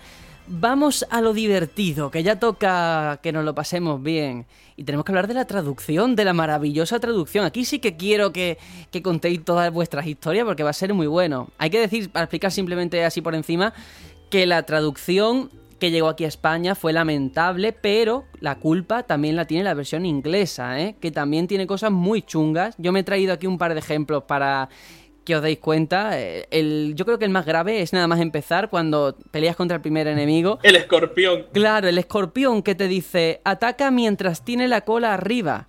que para el público que jugó en inglés, el primer jefe, claro, eh, tú, tú imagínate, ¿no? Precisamente era cuando no había que hacerlo. Se ataca mientras tiene la cola arriba.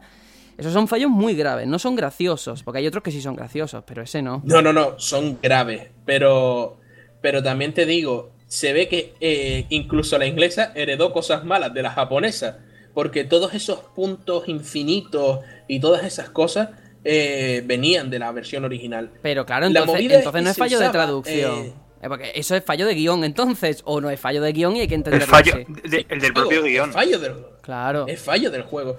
Hay, hay movidas, parece ser que para traducir te daban un Excel y no te daban ninguna tabla de, de equivalencias ni nada, ¿sabes? Normalmente, no sé si aquí habrá gente que traduzca, eh, las traducciones se hacen a- a- al mismo tiempo entre varias personas con una tabla básica, ¿no? Pues se ve que aquí solo la hizo un señor llamado David Carillo, que no sé si odiarlo o, la- o- o sentir lástima de él. Y, y- y se ve que el hombre lo, lo estaba poniendo al tuntún ya, ¿sabes? Ya diciendo, bueno, voy a terminarlo rápido que quiero irme a ver el fútbol.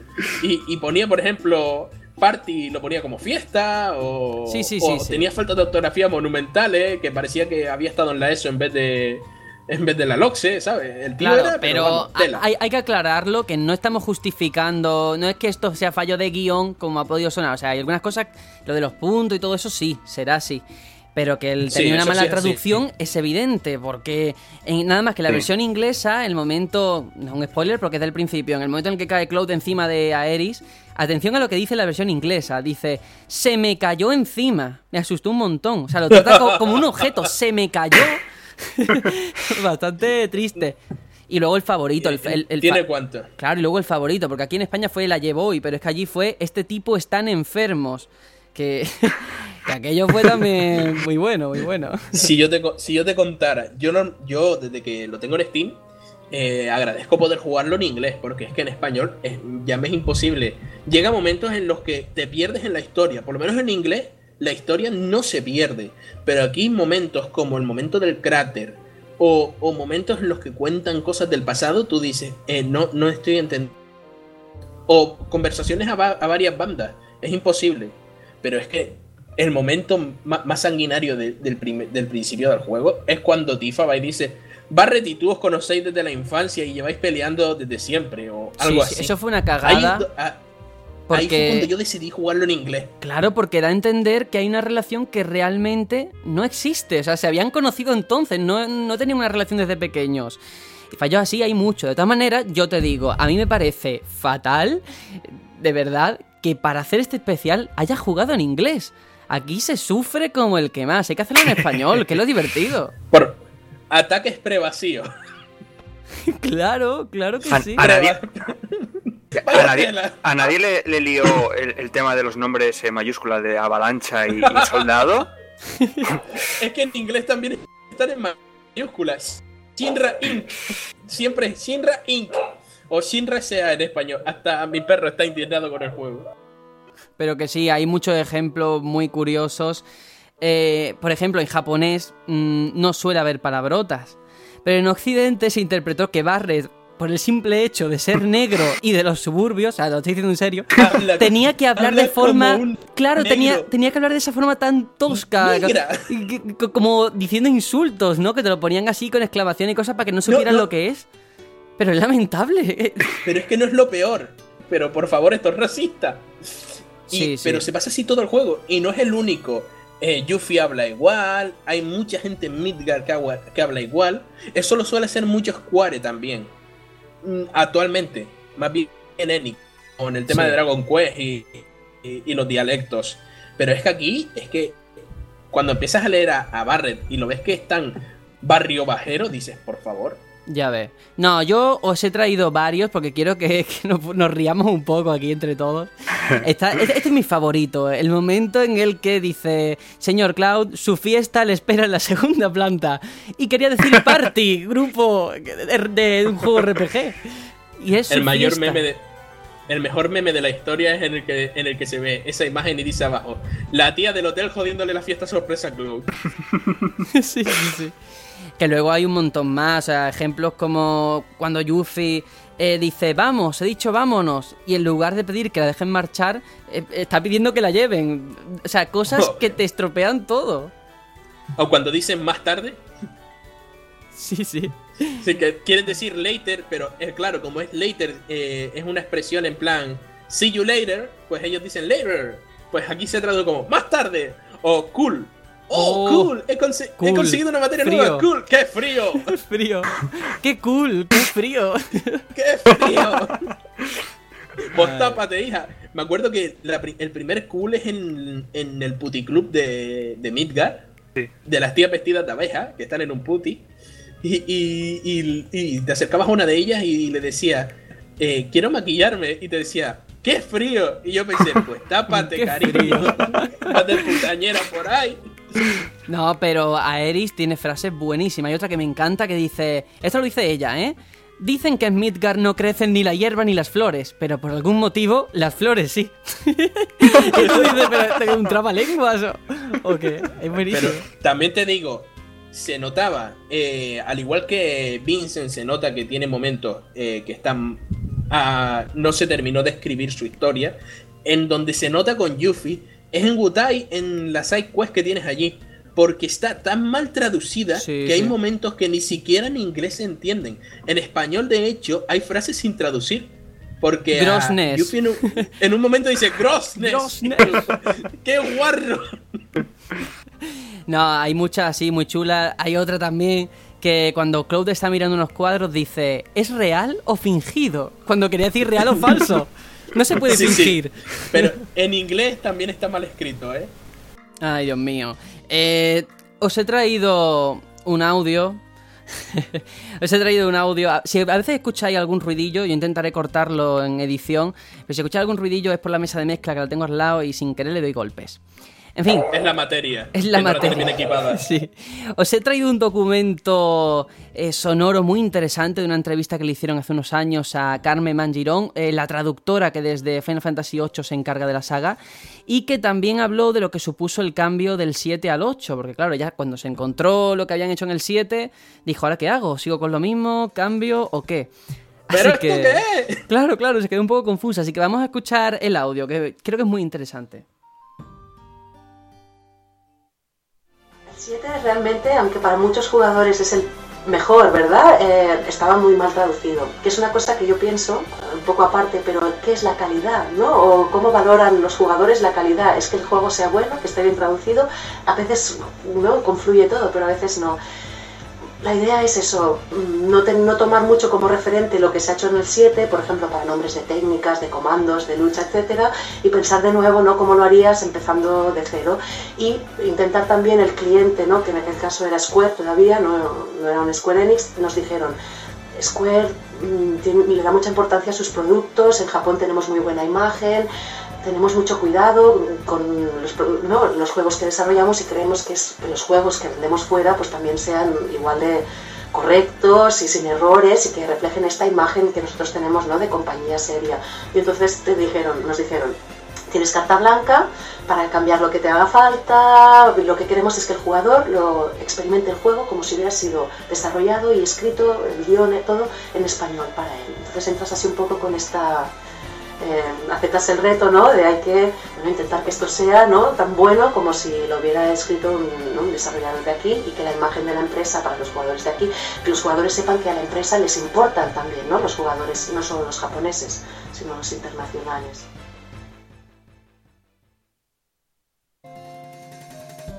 En fin, eso es lo que dijo la traductora oficial. Y es verdad, ¿no? También eh, eh, deja la pregunta en el aire de qué valoran los jugadores a la hora de, la calidad de un producto. Si solamente lo que tiene que ver con la localización, si eso se deja pasar un poco por alto, o qué, ¿no? Sí, yo pienso que sí. eh, no es el, eh, lo que más se valora ¿no? en un juego. Creo que es importante, sí, pero, pero no deja de ser algo mm, que, bueno, eh, no, no se puede valorar un producto por, por un lenguaje u otro. Creo. No, pero en un producto como este, al, al ser un juego en el que principalmente te orienta gracias a los textos, no puedes poner textos que lo que hagan es hacerte perder. De todos modos, gracias a, a, a partir del 8, ya estos fallos no existen. Porque en el 8 la gente dice que hay algún fallo de, de, El Laguna. Yo no lo he visto. Lo del Laguna Sí, pero o es cosas porque es complicado traducirlo. Era complicado traducirlo y está bien traducido al fin y al cabo. Lo que, lo que yo quiero referirme es, eh, ¿es peor un juego por el hecho de que no lo traduzcan? Puede serlo, ¿eh? Resta puntos. Eh, a mí me da mucho Resta coraje, y por ejemplo, cuando se hace un análisis de un juego, que muchos medios le bajen la nota por venir en inglés. ¿Se le baja también la nota si viene con una traducción en español nefasta? Ahí está la cosa. Es que Yo prefiero, es yo malo. prefiero que lo dejen en inglés. Depende también del juego. Un juego como este, que venía a educarnos, no podías traerlo en inglés. Si no, el juego se hubiera quedado en el mismo sitio que se quedó Background Story, Xenogears o muchos otros que vinieron en inglés. Y de todas formas, si te pones a pensar, claro, pero... ¿qué es mejor? Sí, sí, sí. ¿Que salga mal traducido o que salga? Depende también de la época. Ahora que salga mal traducido no se perdona, pero en aquella época que saliera algo traducido era una Sí. alegría. Pero no solo eso, sino eh, incluso con todas las críticas, yo pienso en vosotros, los que jugasteis en su época, os enterasteis de la historia. Estaría. Tendría una traducción mala, pero os enterasteis de la historia un poco, ¿no? A mí es que me dio Un poco poco. igual. El- De- Las garrafadas que tenían el texto me daban un poco igual. Tampoco me sacaban de, de la historia, ni me ni me desconcertaban, no sé, no, no era una cosa. De hecho, tampoco que recuerde malas traducciones. De hecho, yo le hice una mala traducción al nombre de, de Barret. Porque me puse a jugar y yo sin darme cuenta a la hora de, de meter los nombres le puse una A a Barret. Y me pasé todo el juego llamándole a Barret Barreta. Yo pensaba que se llamaba Barret- Barreta. Barreta. Hasta que me ve mi colega y me dice, ¿por qué le has puesto barreta a Barret? Digo, no le he puesto barreta. Digo, se llama así. Dice, no, no, no, le has puesto barreta. Y ju- eh, se llama Barret. o sea, que tuve ahí mi granito de arena con el juego también. Pero vamos, para mí no fue una cosa importante en, aquella- en aquel momento. Yo lo estaba disfrutando muchísimo por eso, por sus invocaciones, por su manera de, de contar la historia, por, por, por ese extensísimo juego que tiene, un montón de horas para jugar y, y los modos de juego que tiene también dentro. Es lo que más me, me llamaba la atención. Es- El Ahora problema- mismo, el problema que tenemos ahora actualmente es- el doblaje, más que la traducción de texto. No, pero yo lo que me refiero, antes se jugaba de otra manera también, Sergio. Yo me pasé este juego en PlayStation tranquilamente cuatro veces. Si no te enterabas en este momento de un trozo de la historia, ya en la próxima partida te enterarías. Pero es que jugábamos muchas veces los mismos juegos. Entonces, claro, ahí ya te enteras de otro rollo. Por eso mismo, yo me sé mejor la historia del 7 que del 8 o del 9. ¿Por qué? Porque lo he jugado más veces. No es porque se entienda Claro, más. sí. No, yo, yo tengo que decir Mira, que yo yo, te pongo. la historia, la historia de Final Fantasy VII, yo la- a la primera no me enteré, porque me- de hecho no me parece el mejor trabajo a nivel de guion que ha hecho Final Fantasy, o sea, que ha hecho No, no, Square, no, ni mucho va. menos. Es una paranoia, una fumada bastante grande. Que si el hijo del científico de su padre creó... Que se va mucho por la rama. Entonces, si no tienes una Es buena que- traducción detrás, verdad que pierde mucho. De hecho, si te pones a ver fríamente y a, y a comparar datos del juego, te das cuenta de que hay momentos en los que el argumento no se sostiene por lo que tú acabas de decir de los hijos. Las edades no son compatibles. Ya. Entonces, ya claro, ya ahí entras en, en- en una, en un precipicio de este juego tiene fallos muy gordos que hacen que el juego se vaya a tomar por culo. Lo que pasa es que se los perdonamos ¿por qué? Por el momento en el que salió. Mm. Sí. Yo Eh, quiero hacer un símil sí. de la época en la que pasó, eh, se engloba Final Fantasy y es que un año después salió Ocarina of Time, salió en inglés y ahí no pasó nada. La historia yo la entendí siendo un crío y los medios tampoco le bajaron la nota por no venir en español. También es cierto que la historia de Ocarina of Time no es la historia de Final Fantasy Sí, es más simple, sí, Sí. cierto es. Está hecha con, con nombres de palo, o por lo menos, ¿sabes? La tela. Te está echando la bronca por ahí atrás.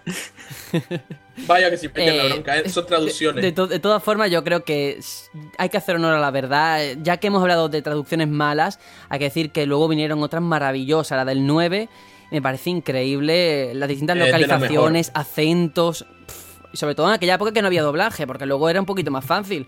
Pero en el 9, vamos, a mí me encantó. Es que eso estaba más.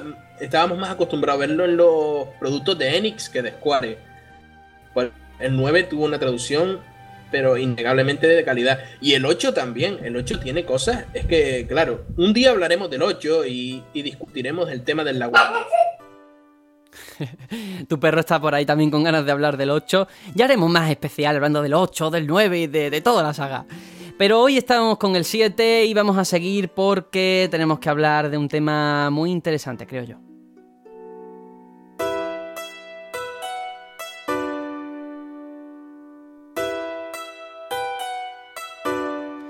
Y es que, como digo, el guion fue un guion participativo, mucha gente pudo aportar cosas, pero claro, todas no entraron, muchas se quedaron fuera.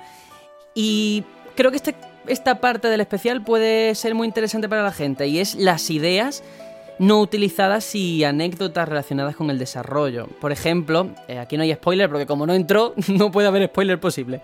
Eh, una materia y una fortaleza que no aparecieron en el juego. En la fortaleza submarina había que utilizar la materia respiración acuática, que era para que los personajes no se ahogaran.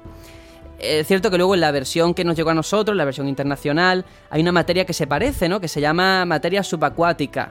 Pero bueno, el Respiración acuática. Sí, pero lo que hace realmente mm, es ampliar el tiempo de combate contra Arma Esmeralda. No, no, no, no, no. ¿Ah, no? Eh, lo quita, respira bajo el agua. No tienes tiempo. Ah, mira, mira. Pues eso es lo que, la función que cumple. Pero que se quitó la- todo lo que tenía que ver con la materia esa que iba a ser en un principio, la fortaleza. Al final quedaron cosas, como suele pasar. Y también pasó una cosa parecida con una invocación que iban a meter con forma de golem, como en Final Fantasy VI. Pero claro, la memoria de la consola al parecer no permitía hacerlo, así que quedó como un monstruo más. Hay un monstruo que es un golem, pues iba a ser una invocación. Y muy bien hecho, ¿eh? Que vaya tela con los golems de este juego. Sí. Posiblemente los golems y los dragones son los mejores de todo de toda la saga. Sí. Y oye, ¿os acordáis? Bueno, en este juego hay muchísimos minijuegos, pero ¿os acordáis del del, submarino?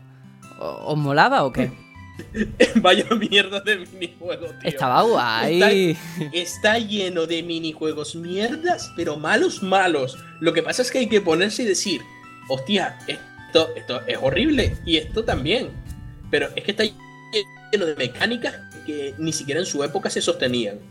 Hombre, a mí me parecía de agradecer, ¿eh? Porque date cuenta que el juego, eh, cuando tú tienes lo que son las carreras de Chocobo, por ejemplo, o, o tienes la parte también en la que estás haciendo eh, snowboard, parece que estás con otro. Sí, sí, Eh, eh, vamos a ver. Eh, era como dos juegos distintos. A mí, a mí, me, a mí me encantaba que pusieran esos minijuegos, aunque el de submarino fuera un- una patata, porque la verdad es que era una patata. Y Ah, para, que lograr, estabas. Y para lograr acceder a ese minijuego era un poco pesado porque tenías que ir matando soldado por soldado y eh, decir, joder, eh, hasta aquí para esto nada más. No sé, te Sí, quedas un poco así. De todos modos, eh, no es solo eso. eh, no solo son los minijuegos grandes como el de la moto, el del snow, no, no.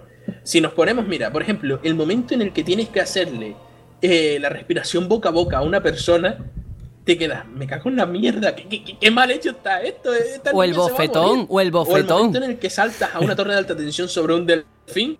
El momento bofetón, por lo menos ese es un molar, porque dices, vale, esto que estoy haciendo me gusta, quiero seguir dándole hasta que se le caiga la mandíbula al suelo. Pero, pero es que son cosas que tú dices, mm, no sé, ¿qué sentido tienen? ¿Qué me estás aportando? Por favor, llevo tres minutos respirando, haciéndole boca a boca a una niña, me van a denunciar por pederastia. Bueno, bueno, bueno, ahora que tu perro ha hablado, te voy a interrumpir. Eh, yo me refería a todo esto del minijuego del submarino que a ti no te gusta, pues imagínate, te hubiera gustado menos, porque iba a ser un juego de tablero en el que debíamos encontrar los aparatos enemigos con un radar, pero como no parecía muy interesante eso de un juego así como pues, de tablero, un juego de mesa, se transformó en esa especie de, de shooter, por llamarlo de alguna manera, que es De después.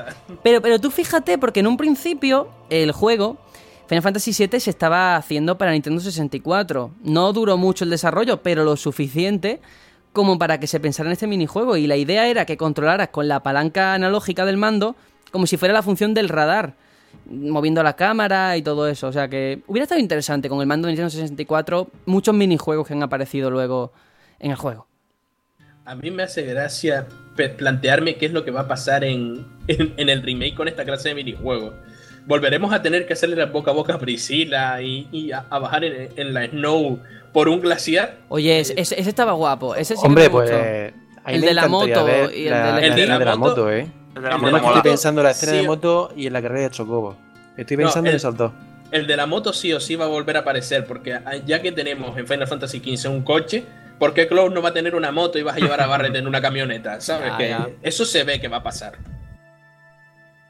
Sí, eh, para mí el del, el del esquí también me gustaba, ¿eh? Ah, Yo qué sé, había de todo. Algunos te Ese podían gustar más y otros menos. Ese Pero bueno.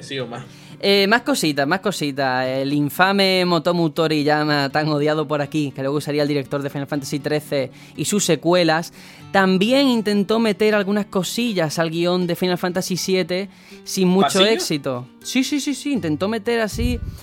El tío continuamente iba proponiendo cosas, a pesar de que acababa de llegar, que era un Mindundi, y todas se la echaban para atrás. Eh, una de las escenas que quiso introducir era una especie de parodia con Beach, eh, Wedge y Jesse, los miembros de Avalancha.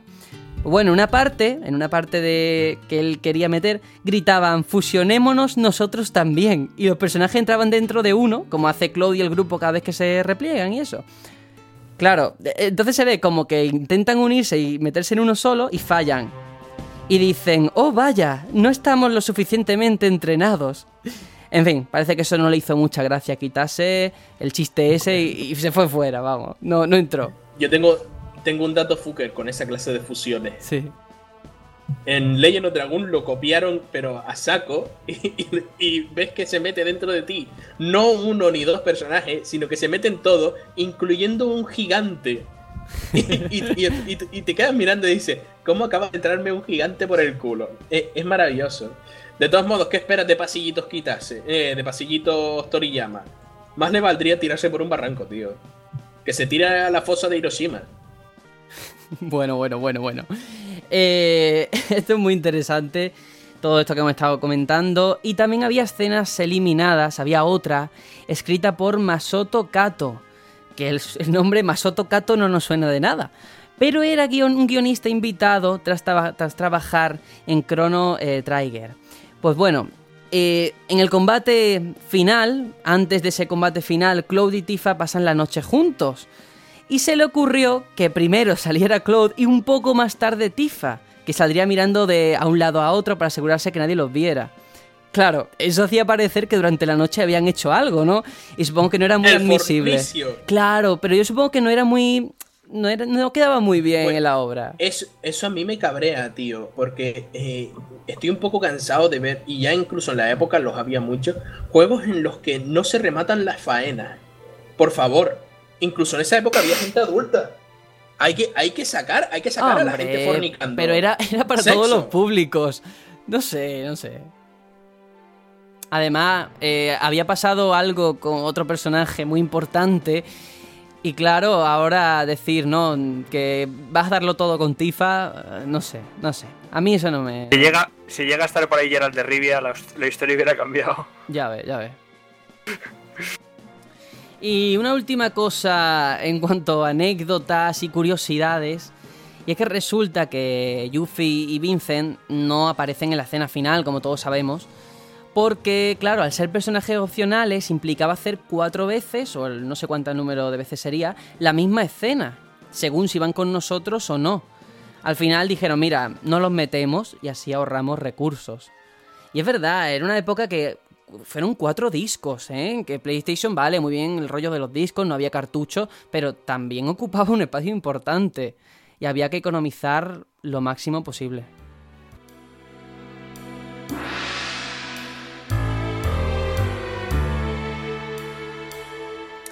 Y ahora eh, quiero también dar paso a un momento muy divertido, ahora que estamos con las anécdotas y este tipo de cosas. Y es otro documento sonoro, otro audio que os traigo. Que este sí, este sí, este sí que mola. Eh, años más tarde, cuando, años más tarde, cuando salió la película de Final Fantasy La Fuerza Interior, salió en el telediario, ¿no? Oh, la- una película basada en videojuegos, entonces era algo novedoso.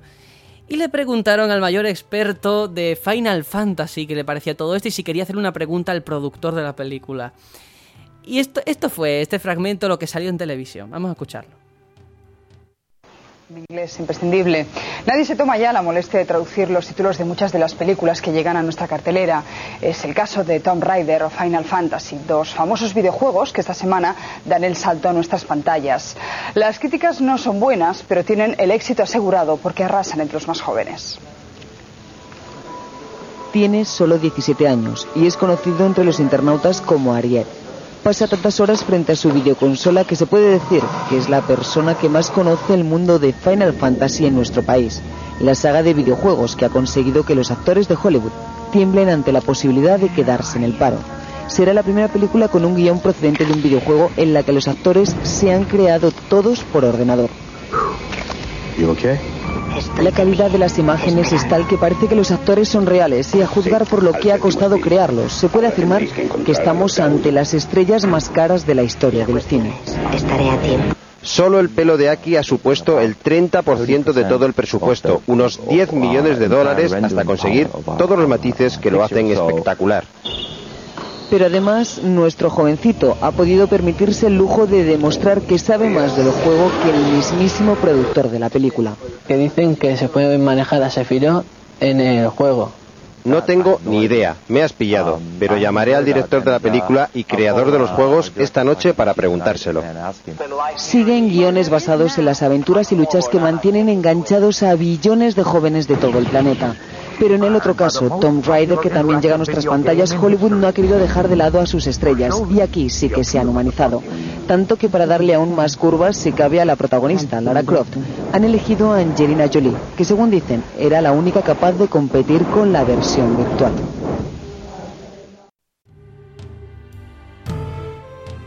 Bueno, esa que hemos escuchado eh, introducir la noticia era Susana Griso en aquella época. Y es muy curioso, ¿no? A, mí, me encanta la, respuesta. ¿Se puede invocar Cefira? Sí, se puede invocar Cefira. No, la respuesta también es muy buena. Porque es, una invocación, hombre. Es, muy políticamente correcta. Es en plan, voy a hablar con el productor de los juegos a ver qué me puede contestar. Claro, el hombre, ¿qué iba a decir? Yo, yo, me has pillado. Yo he invocado a él y sé, sé que se puede ver en la iglesia en el disco 3 ¿Se puede invocar Cefiro? ¿De dónde sacaron al orco ese? Oye, oye, no, no, criticar por criticar no. A ver, hay un chaval que lo llamaron un día, yo qué sé, no, no, en un no es un chaval, es Ariel, el mayor experto de Final Fantasy de España. ¿Dónde está ahora? Buena pregunta. ¿Cuál es su Facebook? Está muerto en una cuneta. Eh, no, hombre, lo invocamos. Si quieres venir, te invitamos a un programa del Batallón Pluto. Eso, la, cerveza cuenta a cargo de Serenian. Claro que sí. No, pero vamos a ver, el dato es, pregunta de Final Fantasy VII, cuando por esa época ya estaba el 8 y el 9. Es en plan, ¿hola? ¿Qué haces? Bueno, porque al chaval le marcó mucho. se puede, se puede invocar Bueno, no, no lo he puesto para que nos cachondeemos del hombre, de verdad. Era simplemente una curiosidad. Yo qué sé. Era un joven imberbe que hizo eso, ya está. Hola, soy Ariel, como la sirenita. ¿Se puede invocar Cefiro? Que no, ah. que no es Ariel, ¿eh? Que, en el subtítulo que te ponen es Arief. Arief. Con TH, creo. Eh, bueno, da igual. Soy Ariel. Por favor, necesito avanzar con el especial, si no esto ya se nos va de las manos. Eh, hay más anécdotas así rapiditas que comentar. Y es que esta Serenium, esta te va a gustar mucho y tiene que ver con Génova, a la que tanto defiendes. Pues resulta que el casco de Génova eh, lleva una inscripción que varía en función del juego. En el original puede leerse Génova Made in Hong Kong, All Rights Reserves 1996, o sea, todos los derechos reservados. Mientras que en Advent Children y Last Order eh, podemos leer la fecha en que fue descubierta y la fecha en que fue encerrada. Se ve que eso lo metieron después un poco para darle más profundidad, ¿no? Porque lo de Made in Hong Kong, ¿qué mierda es esa? es, un dato, ¿Qué me está vendiendo? es un dato super fucker porque ahí había un vacío en el que no se sabía la fecha en la que habían desenterrado a Génova. sí, sí. Pues yo traigo más datos, fuckers.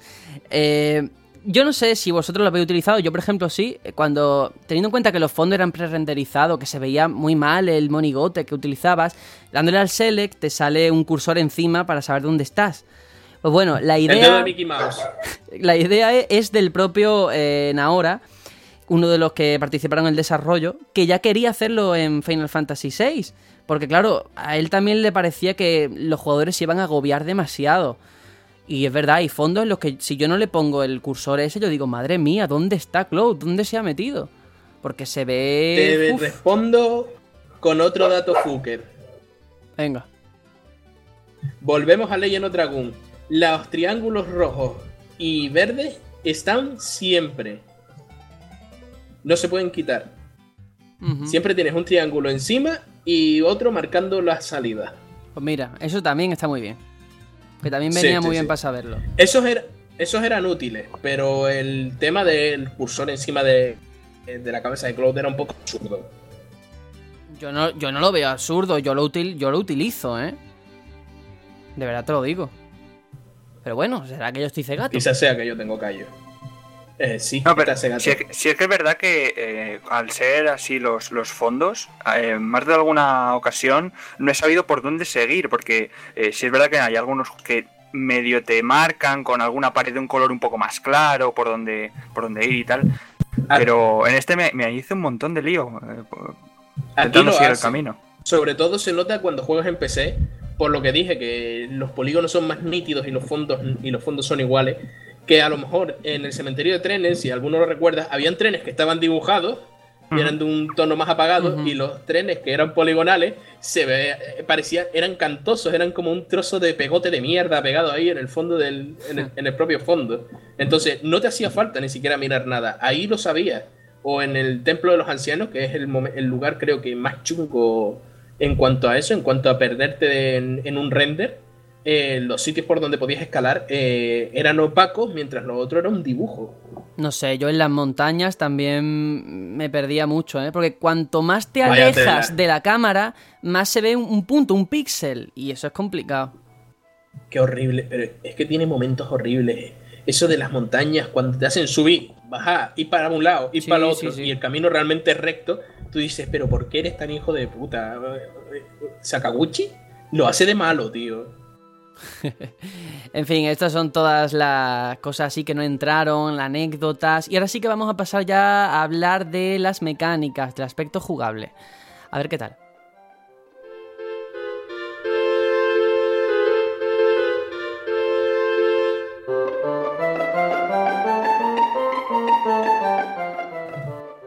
Y obviamente, siguiendo la gran tradición de los juegos de rol, eh, tenemos ese sistema por turnos que, bueno, hay que decir que Final Fantasy VII fue el que popularizó realmente el rol aquí en Occidente. Entonces a muchos el tema del combate por turnos yo entiendo que les llamaría la atención, pero en Japón estaban ya hartos, ¿sabes? Esto no, no tiene ninguna novedad. Eh, pero sí que hay cosas que vale la pena mencionar y es que en este juego controlamos a tres personajes, tres miembros en batalla y en el episodio anterior, en Final Fantasy VI, eran cuatro. Bueno, eh, un un cambio más de tantos que hay, ¿no? Pero yo creo que lo llamativo, y aquí sí que puede ser un buen punto de entrada, es el sistema BTC, batalla en tiempo continuo, que se viene aplicando desde Final Fantasy IV. ¿Qué es el sistema BTC? Pues bueno, es una barrita que se va recargando y en el que todas las acciones pasan por ahí. O sea, cuando se rellena puedes eh, lanzar magia, mm, utilizar objetos, atacar, pero también pasa la barra de los enemigos. Es una especie de tiempo real por turnos.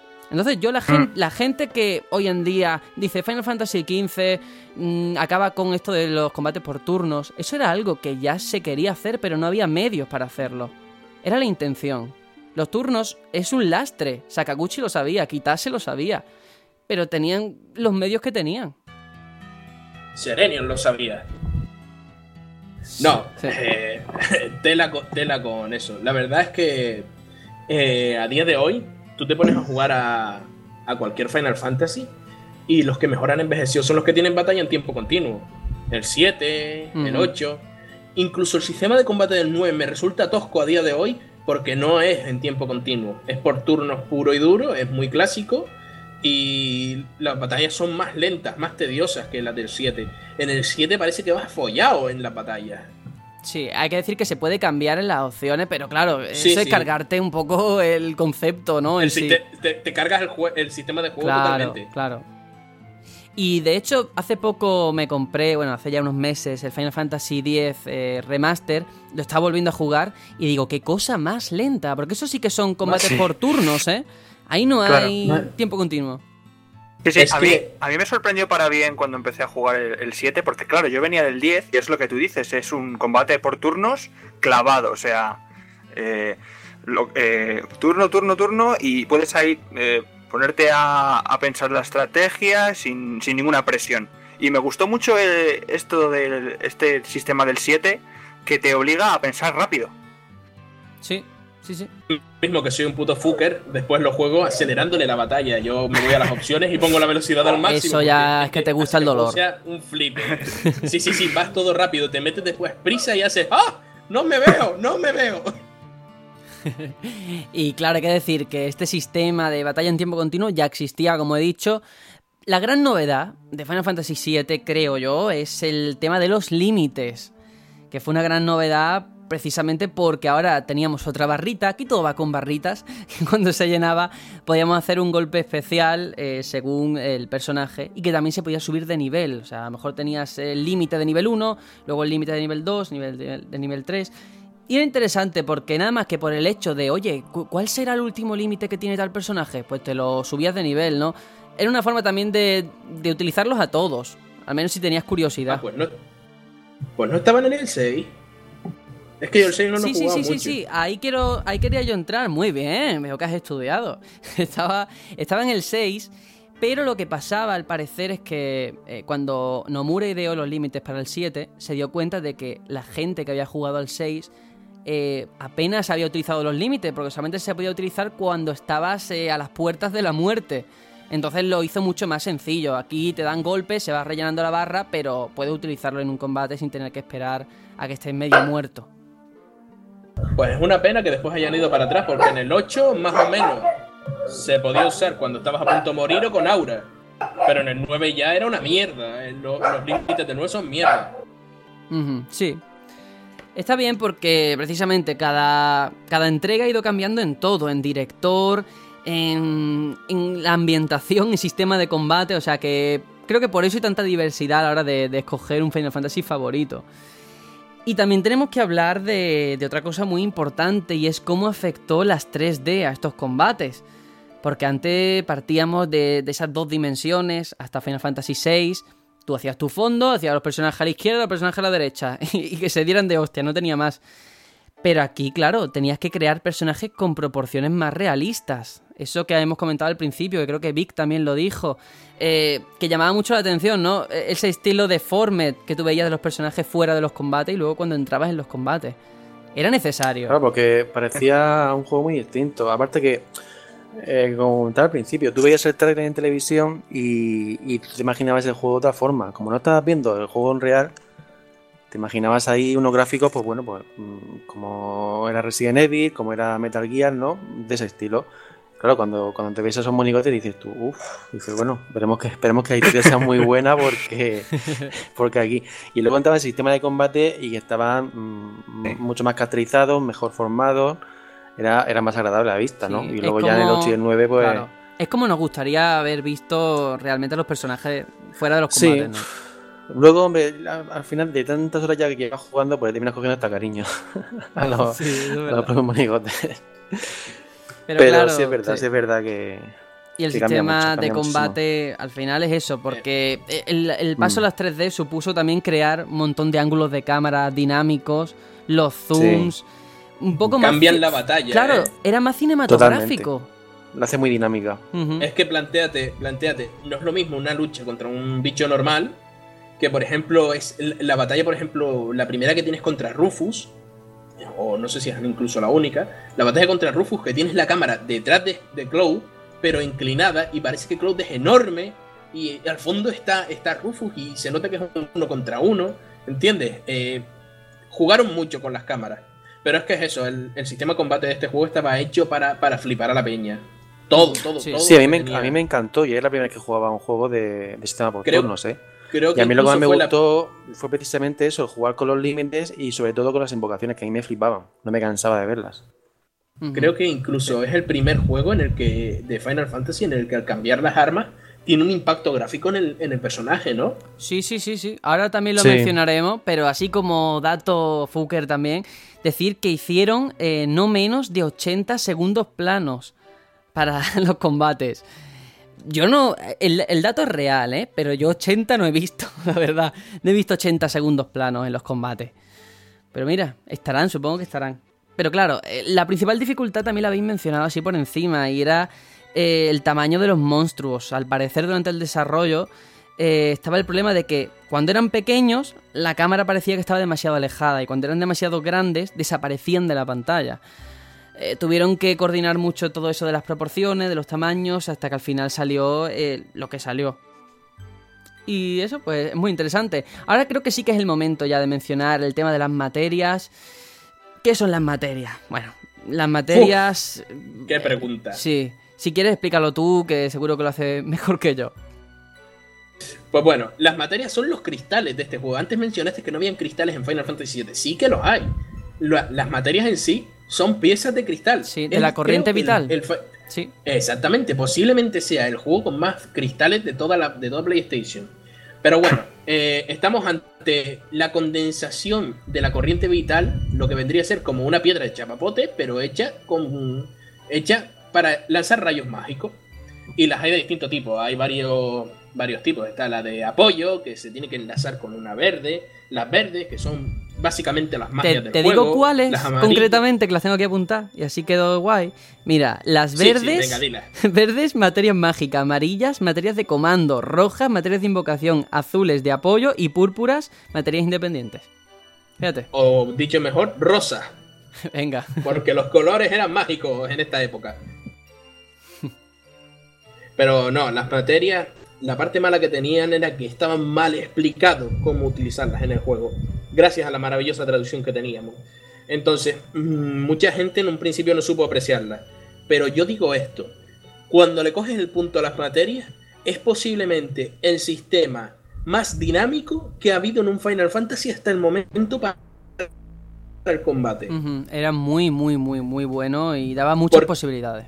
Sí, sí, porque claro, eh, incluso yo antes hablando fuera de micro con Vic, se lo dije, digo, si te fijas, en Final Fantasy VII también hay. Cloud Es un defensor, eh, Tifa es una monje, eh, Red 3 es un, es un mago, Barret es un ranger, pero aquí se difumina por el tema de las materias.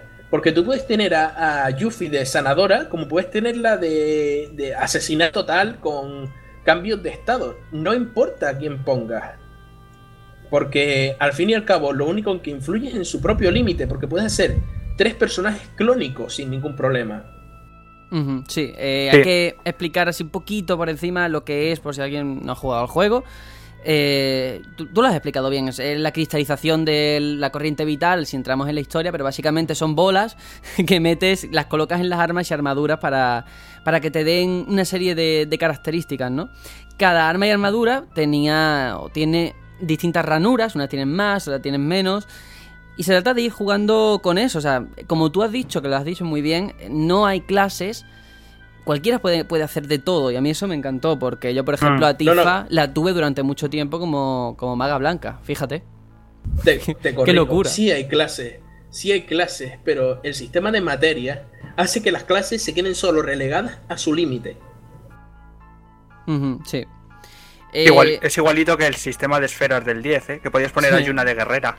Sí, sí, sí. Eh, creo que el, el 10 es más está más enfocado a cada clase, no, no llega a ser tan versátil como este. Bueno, pero No, para nada. hay, un- hay un paralelismo si, si Sí, seguimos sí, no, profundizando. y, y lo voy a romper a los dos. ¿Ustedes han visto el Path of Exile, un juego que actualmente está muy de moda en PC? Mm, no, No lo conocen, ¿no? no. Si yo les digo que es un diablo, pero con el sistema, el tablero de esferas de Final Fantasy X y el sistema de materias de Final Fantasy VII, Pues mira, eh, habrá que dar una oportunidad. Va a flipar, ¿no? Suena raro, y ¿eh? si yo les digo, y si yo les digo ahora que es gratis, Fíjate. Publicidad encubierta. ¿eh? No, pero yo tengo que confesar una cosa. eh, a mí de los juegos de rol, esta es la parte mm, que más coñazo me da. Aprenderme el sistema de turno. O sea, ya sea materias, esferas o lo que... la- cada, cada entrega, lo que, te- lo que sea. pues no juegas a Final Fantasy VIII, hijo, porque si no vas a tirar el disco contra la pared. Sí, bueno. No, es verdad, me cuesta. Es me cuesta. verdad, además hay que tener en cuenta que aquí las, las materias no solamente es lo que hagan, ¿no? La magia que hagan, por ejemplo, sino que también influyen en la fuerza de ataque, eh, ocupan un número de posiciones en las armas, tienen un multiplicador de, experiencia, claro, el enlace. Mm, Luego las materias podían obtener eh, experiencia, como digo, podían subir de nivel. Era todo bastante complejo. Y una cosa que a mí me gustó, pero creo que a ti, Serenio, no te gustó nada, por lo que acabas de decir hace un momento, es el hecho de que no hay tutoriales. Hay un tutorial al principio con Barret, ¿no? Que te dice, ¿sabes cómo se usa? Pero tú puedes decirle que no, No, no. o sí, y ya está. Te, cor- te corrijo. A mí me da Mm. igual porque es que yo eh, no quiero dármelas de pro, pero yo he reventado este juego por todos los agujeros que tiene. No, Yo he tenido todo. No, no me lo he pasado al 100, me lo he pasado al 150%. Y con- domino el tema de las materias sin problema. Pero que a mí me resulta chocante eh, ver la cantidad de gente, porque es abrumadora, que no entendió el sistema de materias. Ya, lo, lo puedo entender, lo puedo entender. Quizás Hombre, yo en su el no tutorial. nada, ¿eh? Claro, quizás el tutorial que te viene un poco escueto, ¿no? No te cuenta nada. No sé. Al final te da pereza utilizarlo. Sí. No, Sí, y es que en te, mi caso. te encuentras, te encuentras, por ejemplo, momentos como, no sé, alguna materia que te dicen, eh, la materia se llama X y te dice no sé qué, no sé cuánto, y todo en, en abreviado, y tú dices, ¿qué está diciendo aquí? O, por ejemplo, la materia de sueño que se llama eh, sellar, creo que es, y tú dices, por favor, ¿qué tiene que ver una cosa con la otra? Claro, y yo voy a decir Bueno. algo que suena infamia, pero tengo que decirlo porque es mi opinión. Para mí, sobran materias o hay muchas que. Por un tubo. Que yo digo, ¿y esto y para qué si no hace nada?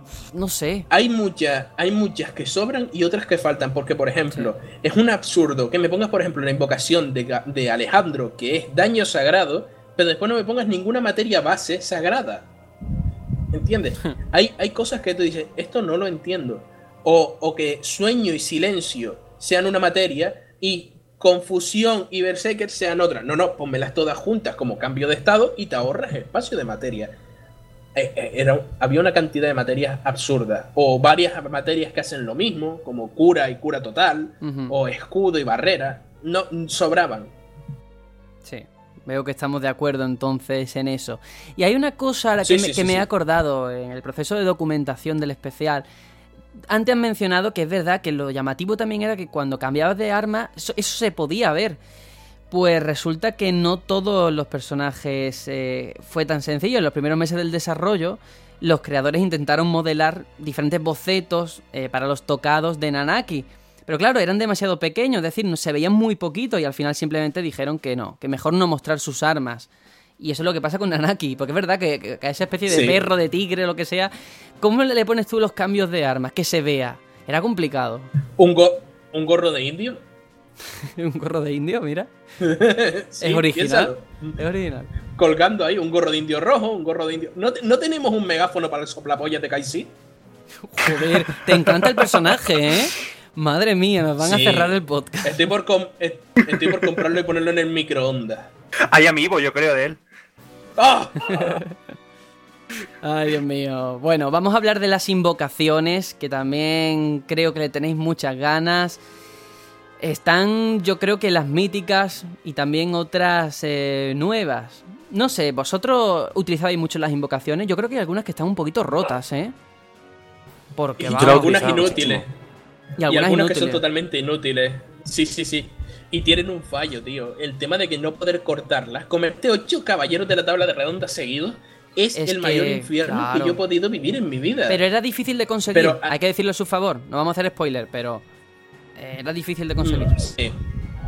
Pati la perra gorda. Pero de todos modos, hay materias como Kishiota o, o Kuyata o Tifón que dice, "Mm, vale, ¿para qué me sirve esto? A estas alturas tengo magia de ataque que- hacen 20.000 veces más daño que esta mierda. Sí. ¿Entiendes? Vuelve a pasar lo mismo que con cualquier materia. Eh, hay una materia de invocación eh, sagrada de... de- Sí, y no hay materia sagrada de ataque. Hay una materia de invocación de viento, pero para conseguir viento tienes que sudar sangre. Hay, hay muchas cosas descompensadas. Y sinceramente las materias de invocación acaban siendo muy inútiles salvo tres. Porque no hay más, tres. Fénix, Caballero de Tabla Redonda y Hades. Son las únicas que son útiles a, a, partir del segundo disco. Hombre, claro, pero es que hasta entonces es cierto que las que te vas encontrando te vienen bien. La primera que te dan, que creo que es la del Chocobo, o una de las primeras, es una mierda, pero, pero entonces, yo no, sé, yo la utilizaba. Que, al revés, es de las mejores, porque es una de las pocas maneras que hay a principio de conseguir viento. Porque la, próxima materia de viento que consigues es en el segundo disco y es secreta. Pues mira, interesante. Que tú ni sabías que existía. Ya ves. no, pero mira, para que veas que yo he estudiado, tengo que hablar, por ejemplo, de la invocación de Bahamut, que como sabéis hay formas alternativas de esta invocación. Pues bueno, el nombre, claro, hay dos. El nombre se inspira en los aviones japoneses de la Segunda Guerra Mundial. Reishiki en japonés, que es cero en occidente, y Kai, que para nosotros es Neo. Un dato curioso. Date, Dragon Ball Kai, Dragon Ball Neo. ¡Viva! Neo. Ahora entendemos todo. Sí, ahora, todo encaja. Bueno, eh, no sé si queréis mencionar algo más de las invocaciones o pasamos a otra parte también. Hombre, muy chula. Sí, que son, que son el molar. No hay ninguna que sea fea salvo tifón. Son todas geniales tifón. Pero, no sé, ¿a ti no te molesta un poco el tema de las animaciones? Porque algunas duraban la vida. Y había combates que ah. tenías un contador de tiempo, que a lo mejor mm, tenías que llegar a tal sitio en cinco minutos, y si usabas una invocación se te iban dos. Era bastante desagradable, porque no paraba el no tiempo.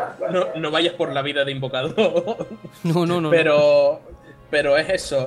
Eh, salvo Tifón, que no sé si alguno la recuerda, que era ese bicho que tenía dos caras, una, una adelante y otra en el culo, que hacía un tornado.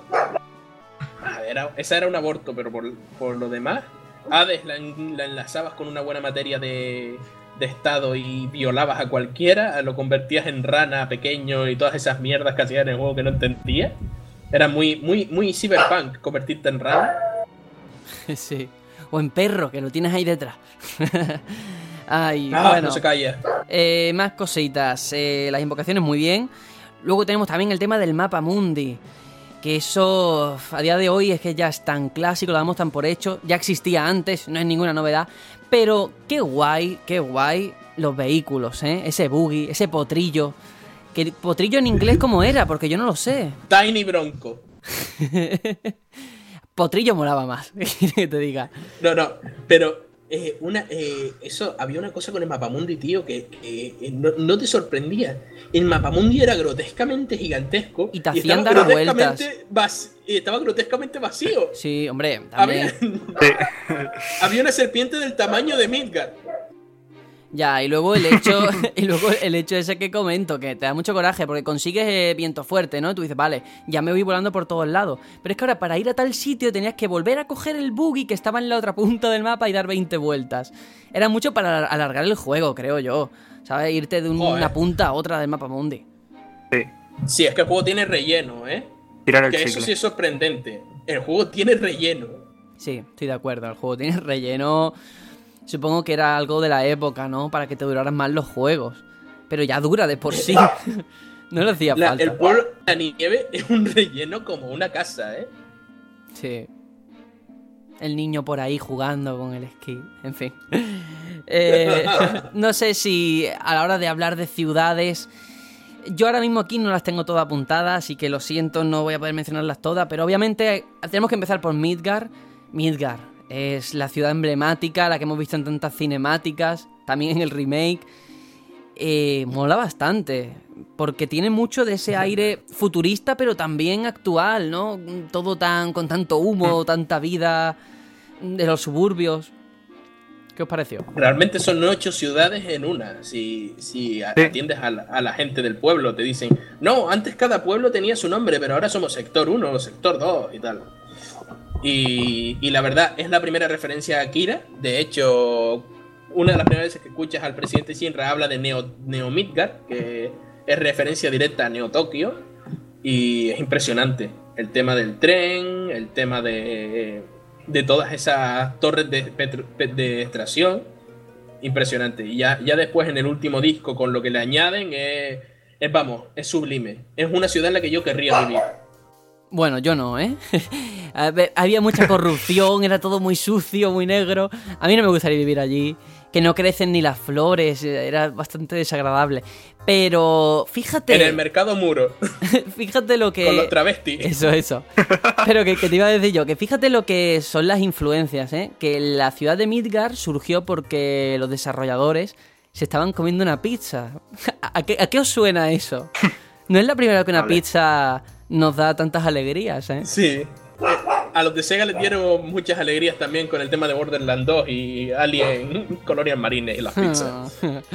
No, pero, pero es muy curioso y muy interesante. Luego hay otra ciudad de Costa del Sol que tiene ese deje español, ¿no? O de aquí, de, la costa. ¿Quieres un dato, un dato Fuker? Sí, sí, sí. ¿Quieres un dato Fuker con la Costa del Sol? En la, en la radio española, a nivel nacional, estuvo bastante tiempo después de salir el juego y durante bastantes meses una publicidad de agencias de viajes con la, con la música de, Costa del Sol de fondo. Vaya, vaya. fue, era muy maravilloso, ¿sabes? Yo lo escuché. Es muy friki que hizo eso. Tan friki como el tío que le puso la banda sonora de Mario Sunshine a, una publicidad de seguro. Bueno, que también hoy en día ves cualquier programa de televisión, esto de quien quiere casarme con su hijo, como se llame, y yo escucho música de Metal Gear, ¿eh? O sea, hay alguien ahí detrás que le gusta. y de Dragon Age y, sí, sí, sí. la de Rayman la de Rayman está en todas partes y hasta los juegos de la banda sonora de Rayman nah pero eso me acuerdo me acuerdo era muy gracioso ibas por ahí escuchabas la radio y decías tin tin tin tin tin tin tin era maravilloso sí eh, luego también tenemos Ciudad Cohete, Junon, un montón de localizaciones que no sé si queréis hablar de alguna en concreto o pasamos. Porque no, yo lo... Nibelheim, ¿no? Nibelheim. Sí, sí, sí, sí. Yo, yo quería. Quería hablar de. Sí, quería hablar de eso, de, de, las diferencias sociales que, marca el juego en ese sentido. Tiene Junon, tiene Midgard, tiene Goldsaucer. Y dices, vale, son ciudades grandes, ciudades importantes. Pero después ves Gonga o Calm y dices, ¿qué ha pasado aquí? ¿Dónde está todo el mundo? Ves Butai y dices, esta gente sigue en el siglo XVIII. Sí, el tema de Gold Saucer es que fue un juego dentro de otro juego. De hecho, ya te digo, la gente, lo, Sakaguchi, toda la idea que le iban diciendo, él decía, métela en el Gold Saucer, ¿sabes? Que he pensado que puedo hacer un minijuego, mételo en el Gold Saucer. Por eso salió luego también lo que salió, ¿no? Que era un poco estrambótico, había de todo. Pero está bien. Y el dueño, el dueño se, será inspirado en Sakaguchi, tío plantéatelo. Si Dio, el que está en calzoncillos todo el día, está inspirado en Sakaguchi, significa que Sakaguchi tiene bigote y está todo el día en los estudios en calzoncillos. a mí Dio, por el nombre, de verdad, será porque me gusta ese tipo de música, pero me recuerda a Ronnie James Dio, nada más que por el nombre. Me encanta, me parece no, A mí, a mí al de yoyos y me da miedo. Seguro es un vampiro, no muerde de noche. sí, sí. Eh, una curiosidad es que Motomu Toriyama eh, aquí sí que pudo meter la mano, eh, hizo algunas cosillas relacionadas con el Gold Saucer y que luego por eso en Final Fantasy XIII-2 metieron también una especie de Gold Saucer en homenaje a este Final Fantasy VII. Bueno, un detalle más de tantos, no influye nada. Callejones Toriyama todavía sigue por ahí, ¿no? Sí. ¿Algo más va a ser en este juego? no, creo, creo, creo que ya está, no hizo nada más. Y ahora sí que podemos pasar ya, para ir cerrando esta primera parte del especial, eh, la banda sonora. Vamos a escucharle un poquito lo que está sonando de fondo.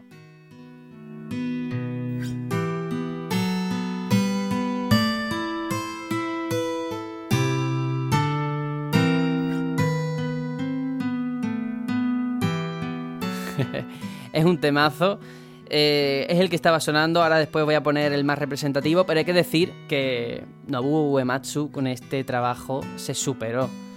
Yo creo que es de los más completos que ha hecho relacionados con Final Fantasy. Está en el top 3. Sí, porque... De seguro está en el top 3. El 9 también me gusta por la diversidad eh, estilística. Tenía muchos estilos muy diferentes, muchos ritmos. Vamos allá flamenco. Qué increíble. Pero el 7 tenía ya cosas magistrales, ¿eh? Yo soy muy, muy fan de la banda sonora de, los videojuegos en general. Y la que. Esto, esta banda sonora es que es impresionante. La puedes poner en cualquier momento, en, cualquier cosa. Es que siempre hay un tema para algo. Y lo que dije antes, eh, el equipo este de chicos de Ocre Mix eh, hizo una versión del disco de 4 CDs, que, no es moco de pavo, la, la, que más fama les ha dado, que le dan una vuelta de tuerca a cada canción, que es para ponerte los pelos de punta, ¿eh? Es impresionante la banda sonora de este juego. sí, además, eh, una cosa muy positiva, que a mí es lo que más me gusta de Sakaguchi, de verdad lo digo, porque realmente aquí todo el mundo dice, sí, Sakaguchi, gracias a él, Final Fantasy VII, el 8, el 9, ahí él no hacía de director, él realmente lo único que hacía dentro del estudio era equilibrar un poco los egos de cada miembro del equipo. Le daba lo que cada uno tenía que tener. O sea, me gustó mucho porque Uematsu, al parecer, eh, Sakaguchi no le decía nada. Le decía, mira, esto es lo que pasa en la historia, yo te doy carta blanca, te doy libertad para que crees lo que te dé la gana. Y gracias a eso salieron cosas como lo que está sonando de fondo.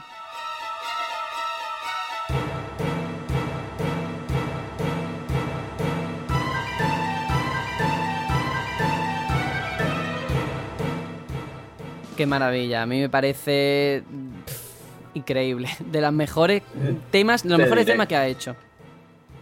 Yo también te digo, lo más positivo que tiene esta banda sonora es lo bien ubicado que están las canciones. Porque si pones la música de este. Si, te marcas un Django o un Chainet y pones la música al tuntum, por muy buenas que sean las canciones, no, no te marca. Pero aquí es que cada canción está puesta en su momento justo se ve, se nota sobre todo cuando los momentos de Red 13, el momento de su trama, o, o yo qué sé, o, los momentos del Battle Square, la música que te ponen, es impresionante. O cuando empieza la última batalla de Génova, que ya hablaremos, que la banda sonora es ligeramente diferente. Son, son momentos en los que te ponen música que a lo mejor ya has escuchado antes, pero que te impacta el triple por el momento en el que la estás escuchando. sí, sí, sí, sí.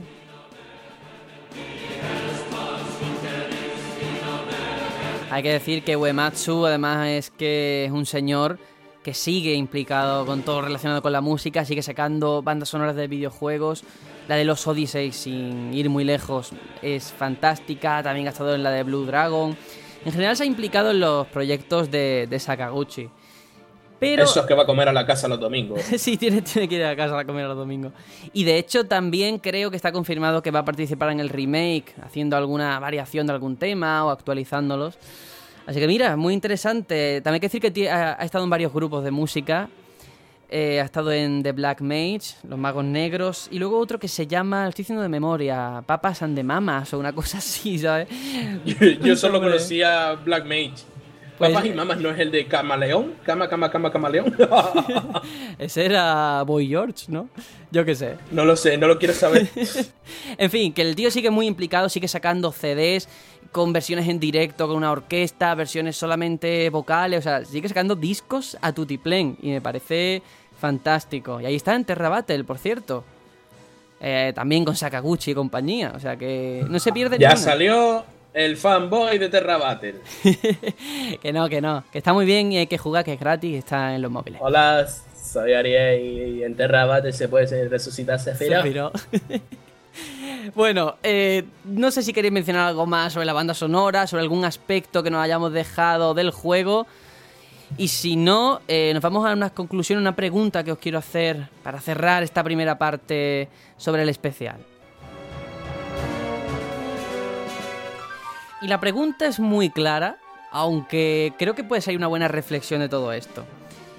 Mm, ¿Creéis que Final Fantasy VII, por lo que representó, por lo que es a día de hoy, ahora que lo hemos jugado, que lo hemos rejugado después de tantísimos años, es una evolución o es una revolución? Ya no solamente para la saga, sino para el género, teniendo en cuenta lo que había entonces y lo que hay ahora. Yo creo que es ambas cosas. Sí, yo pienso también. Sí, es que Vicky y yo somos perros viejos y entendemos de estas cosas. Ustedes son jóvenes y deberían aprender. Pero eh, planteo una evolución del género. Eso no se puede negar. el tema de las 3D, toda la influencia que tuvo después en otras obras.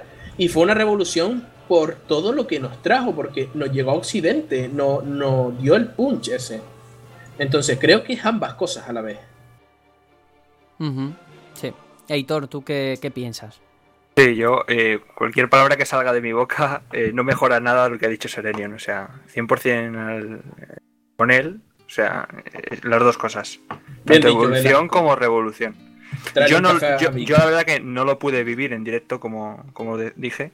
Entonces no puedo valorarlo en su justa medida. Pero sí que puedo aprender de los que sí que eh, en su momento lo vivieron y lo que transmiten es eso. Que fue algo muy, muy grande. Sí, yo estoy Y de lo sigue acuerdo. siendo. Porque también hay que dejar claro, esta obra no ha envejecido tan mal. Me lo has quitado de la boca, iba a decir lo mismo. Y es verdad, es que no ha envejecido nada. Obviamente a nivel técnico mm, desentona, Se nota.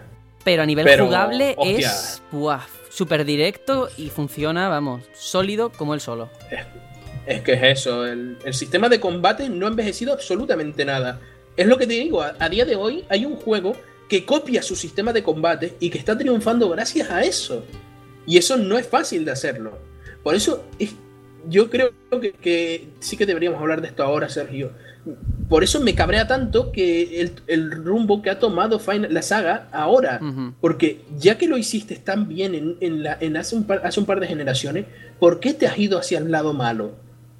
Este es el camino que tienes el- que el seguir. lado malo, yo no estoy de acuerdo. Yo creo que está bien que sigan oscilando hacia ese acción RPG, pero que tenga de alguna No, no, no, forma no. la profundidad, ¿no? Que es lo que nos gusta de este Final Fantasy VII. No, no, no, no me refiero a eso. A mí me parece muy bien que vaya hacia acción RPG. Es el camino lógico a seguir. Pero ¿por qué has tenido esas, esas entregas tan fallidas como, como las continuaciones del 10 o la propia saga del 13 o, o la oscilación absurda que tenía el 12 que empezaba muy bien y acababa tan mal? ¿Por qué no has cogido y has dicho, oye, cuando hicimos el 7, el 8 y el 9 lo hicimos de esta manera y nos salió bien? ¿Por qué no seguimos este camino? Yo mm, quiero pensar que, le- que pasa un poquito como Nintendo, que es en plan, yo no voy a darle a los fans lo que esperan, quiero sorprenderlos, pero es que sorprenden mal. Si algo funciona, no lo cambies, eso estamos todos de acuerdo. Pero también se- se- es que se juntaron muchas cosas, ¿sabes? También pasó que muchos miembros se fueron, no solo Sakaguchi, sino mucha gente que estuvo relacionada con estas entregas originales. Entonces, todo eso confluye en, en esos errores. Y si hablamos concretamente de Final Fantasy XIII y sus secuelas, que no me voy a enrollar, pero simplemente fue un error tras otro que no han aprendido, han vuelto a cometerlo en Final Fantasy XV. Un desarrollo prolongado, crear el motor gráfico a la vez que el juego. Cosas tan tontas que tú dices, no me puedo creer que sea una compañía con más de 20 años a las espaldas. O sea, ¿cómo lo puedes hacer coger- mejor? eh, en el 97, ¿cómo lo pudiste hacer mejor que en el 2015? Bien podría haberse ido pasillitos Toriyama en lugar de irse Sakaguchi. Sí. Estoy de acuerdo. Eh, bueno, pues yo creo que, que está bien, ¿no? Ha salido un programa de dos horas, un poquito más de dos horas.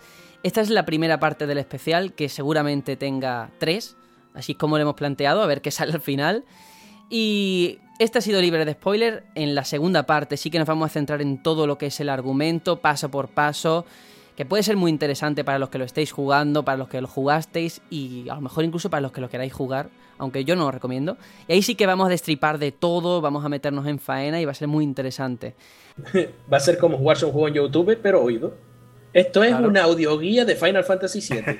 Eso, eso. Audio, audio Waltrow. Vamos a inventarlo. vamos a inventar el concepto, vamos a acuñarlo.